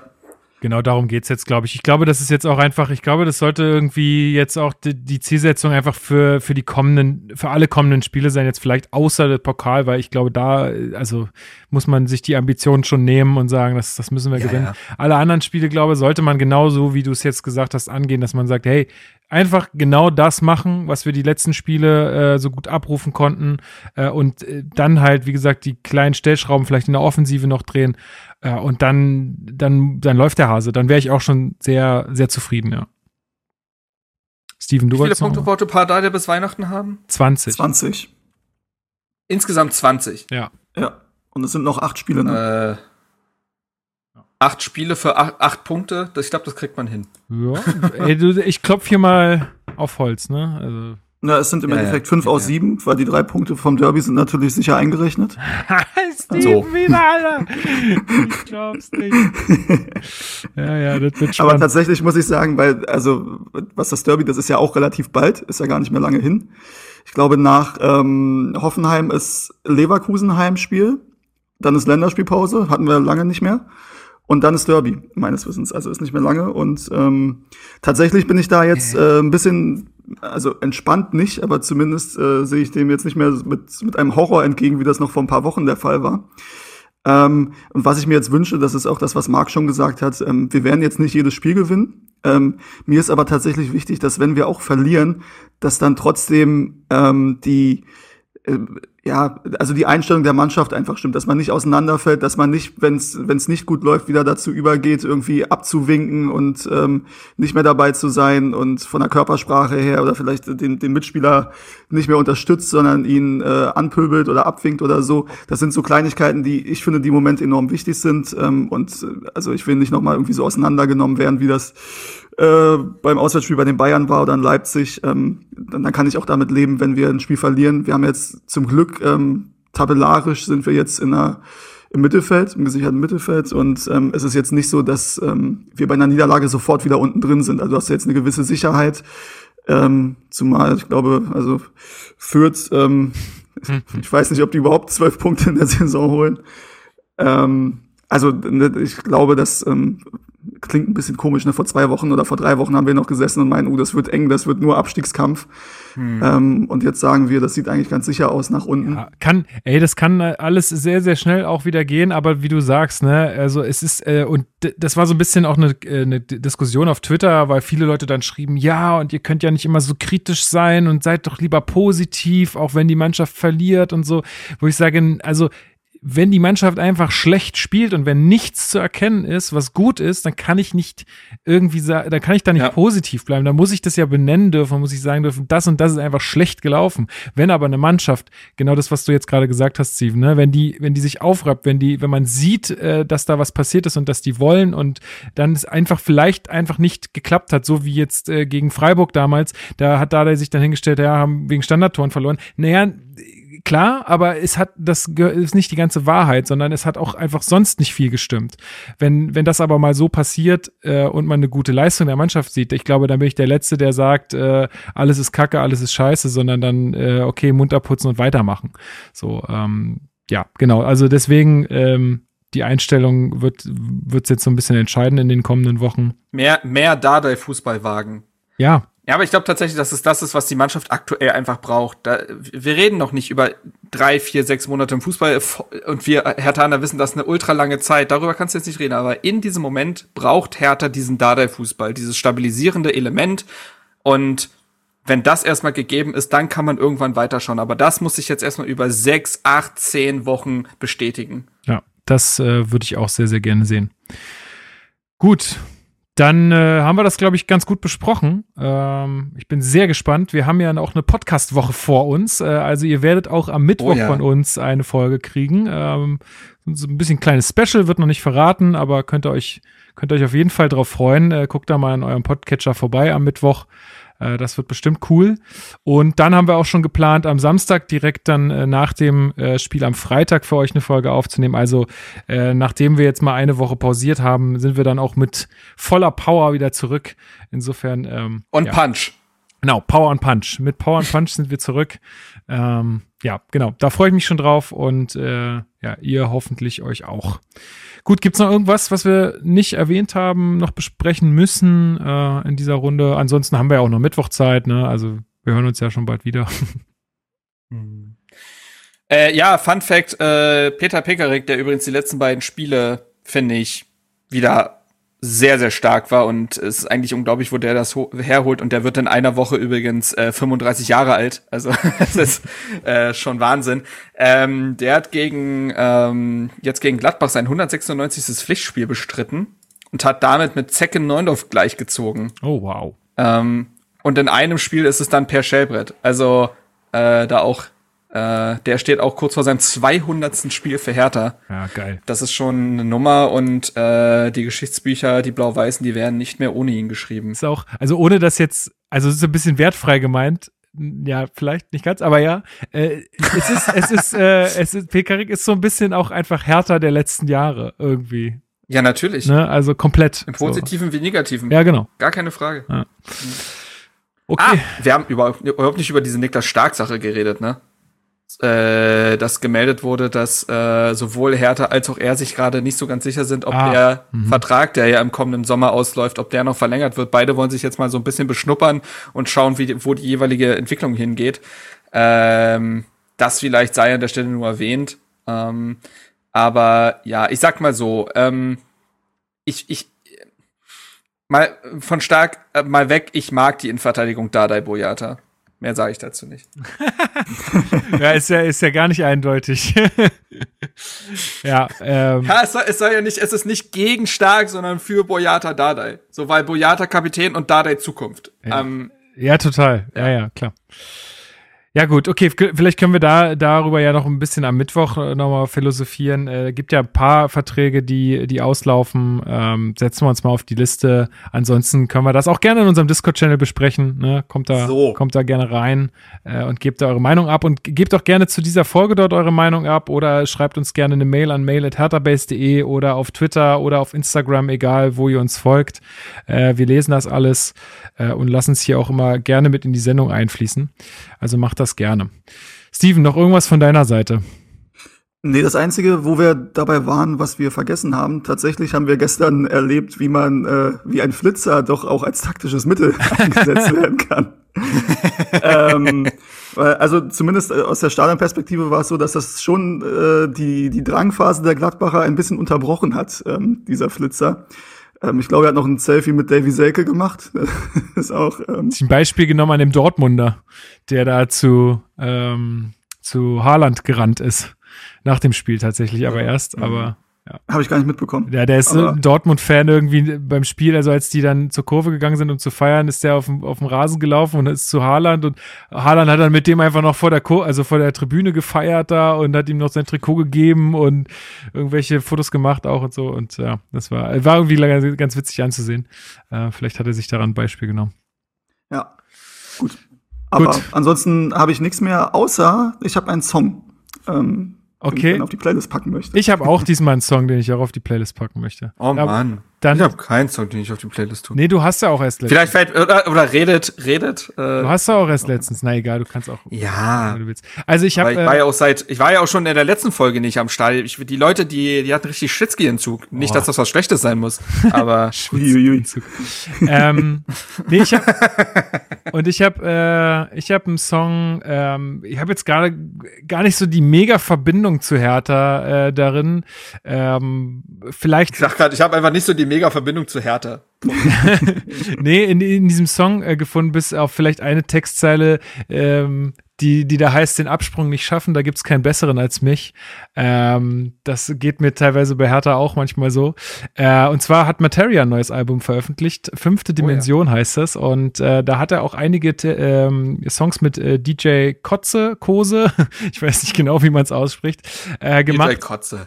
Äh, und ja, äh, Paradise Delay würde ich gerne raufpacken. Äh, richtig, richtig geiler Track und irgendwie was. Also da, da würde ich so sagen, nach einer Auswärtsfahrt fährt man nach Hause, die Straßen sind schon dunkel, man sitzt so in einem Bus vielleicht und dieses Schummerlicht ist schon an und äh, dann kommt der, glaube ich, ganz gut. Äh, also den würde ich gern raufpacken. Äh, Steven, was ist dein Song?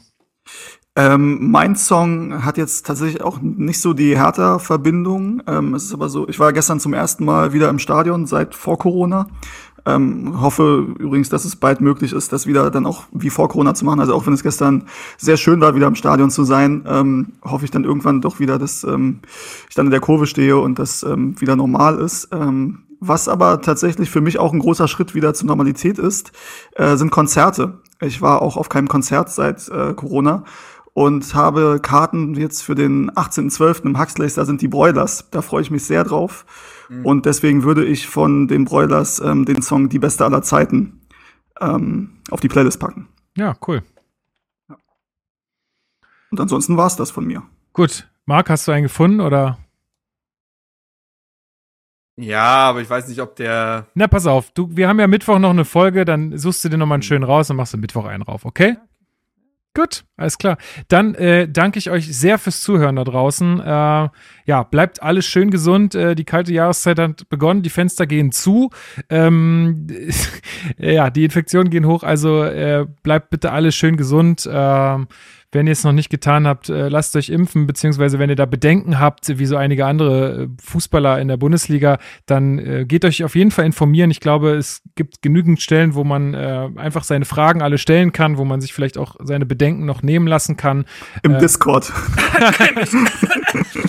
Ja, zum Beispiel. Also, ja, also wie gesagt, wenn, wenn ihr da, wenn ihr da einfach noch Bedenken habt, dann geht da auf Leute zu, die davon Ahnung haben oder kommt auf uns zu, keine Ahnung. Ich, also ich habe genug Kumpels, die sind Ärzte, die können euch das alles, glaube ich, erklär, erklären, was Ich dachte, da jetzt passiert. kommt, äh, kennst du dieses, äh, ich bin seit, äh, dieser Clip von dem Typen auf der Corona-Gegner-Demo, ich, äh, ich bin seit 20 Jahren im medizinischen Bereich tätig, ich weiß, wovon ich rede. Was machen Sie? Ich, ich bin Masseur. Ja, naja. Nee, also äh, ja, das nur noch mal so mein Appell. Äh, ansonsten äh, freue ich mich auf die Woche mit Hertha. Ähm, jetzt wieder ein bisschen positiver gestimmt, auch jetzt durch die beiden Siege und äh, freue mich, wenn ihr uns wieder zuhört. Danke dir, Steven, ähm, sehr, dass du wieder mit dabei warst und äh, dich werden wir ja vielleicht auch ein bisschen öfter in der nächsten Zeit hören. Das, da freue ich mich auch, weil, wie gesagt, ich habe gerade äh, ein bisschen stressige Zeit, ähm, so dass ich da ni- nicht so wahnsinnig äh, mich vorbereiten kann immer. Ähm, deswegen danke ich dir da sehr für deine Bergbahn. Teilnahme. Ähm, genau. Ja, sehr gerne. Das war der Moment, wo ich nochmal Danke sagen soll, ne? Oder also, nee, Was, danke. was, was auch immer. Nee, du hast ja Danke gesagt. genau. Alles gut, alles nee, gut. nee, bin sehr gerne dabei und ähm, macht immer sehr viel Spaß tatsächlich. Und sowieso muss ich mal sagen, wenn ich jetzt, wenn wir schon mal äh, uns Nettigkeiten entgegenwerfe, ähm, dass ich das, äh, dass ich das doch sehr genieße und tatsächlich, ähm, auch wenn das blöd klingt, aber diese diese WhatsApp-Gruppe mir wirklich fast jeden Tag doch. Nicht ähm, WhatsApp sagen. Ach, Messenger-Dienst von Mark Zuckerberg. Mensch. Ah, aber wir machen doch auch die zurück. Ja, na, na. Ja, nee, aber mir der Austausch ähm, da sehr, sehr viel Spaß macht. Also sowohl der sachliche Austausch als auch wenn es einfach äh, eher um, um Humor geht oder im witzigen Bereich. Nick hat auch letztens da seine, seine, seine Fanfiction, seine Hertha-Base Fanfiction da auf Twitter. Wahnsinn, wirklich. Ähm, ja, macht sehr, sehr viel Spaß und ähm, ich hoffe, dass es, äh, dass es auch den Hörern und Hörerinnen ähm, Spaß macht, auch wenn wir vielleicht manchmal ein bisschen abschweifen. Ja. Nee, äh, davon gehe ich aus. Zumindest haben das die letzten, äh, die letzten äh, Nachrichten, ja, wo das ausgefallen ist, sozusagen gesagt. Okay, dann, Marc, darfst du die Leute dieses Mal rausschmeißen, mal so ganz äh, äh, spontan. Und ich verabschiede mich bis Mittwoch. Äh, bleibt gesund und habt noch einen schönen Sonntag und einen guten Start in die Woche. Mhm. Äh, das, die Situation hatte ich noch nicht. Jetzt stehe ich hier ganz allein im Scheinwerferlicht. Das hat sich gereimt. Damit lasse ich euch in Ruhe. Besser wird's nicht. Äh, ja, macht's gut. Hau he. Auf eine bessere Zukunft.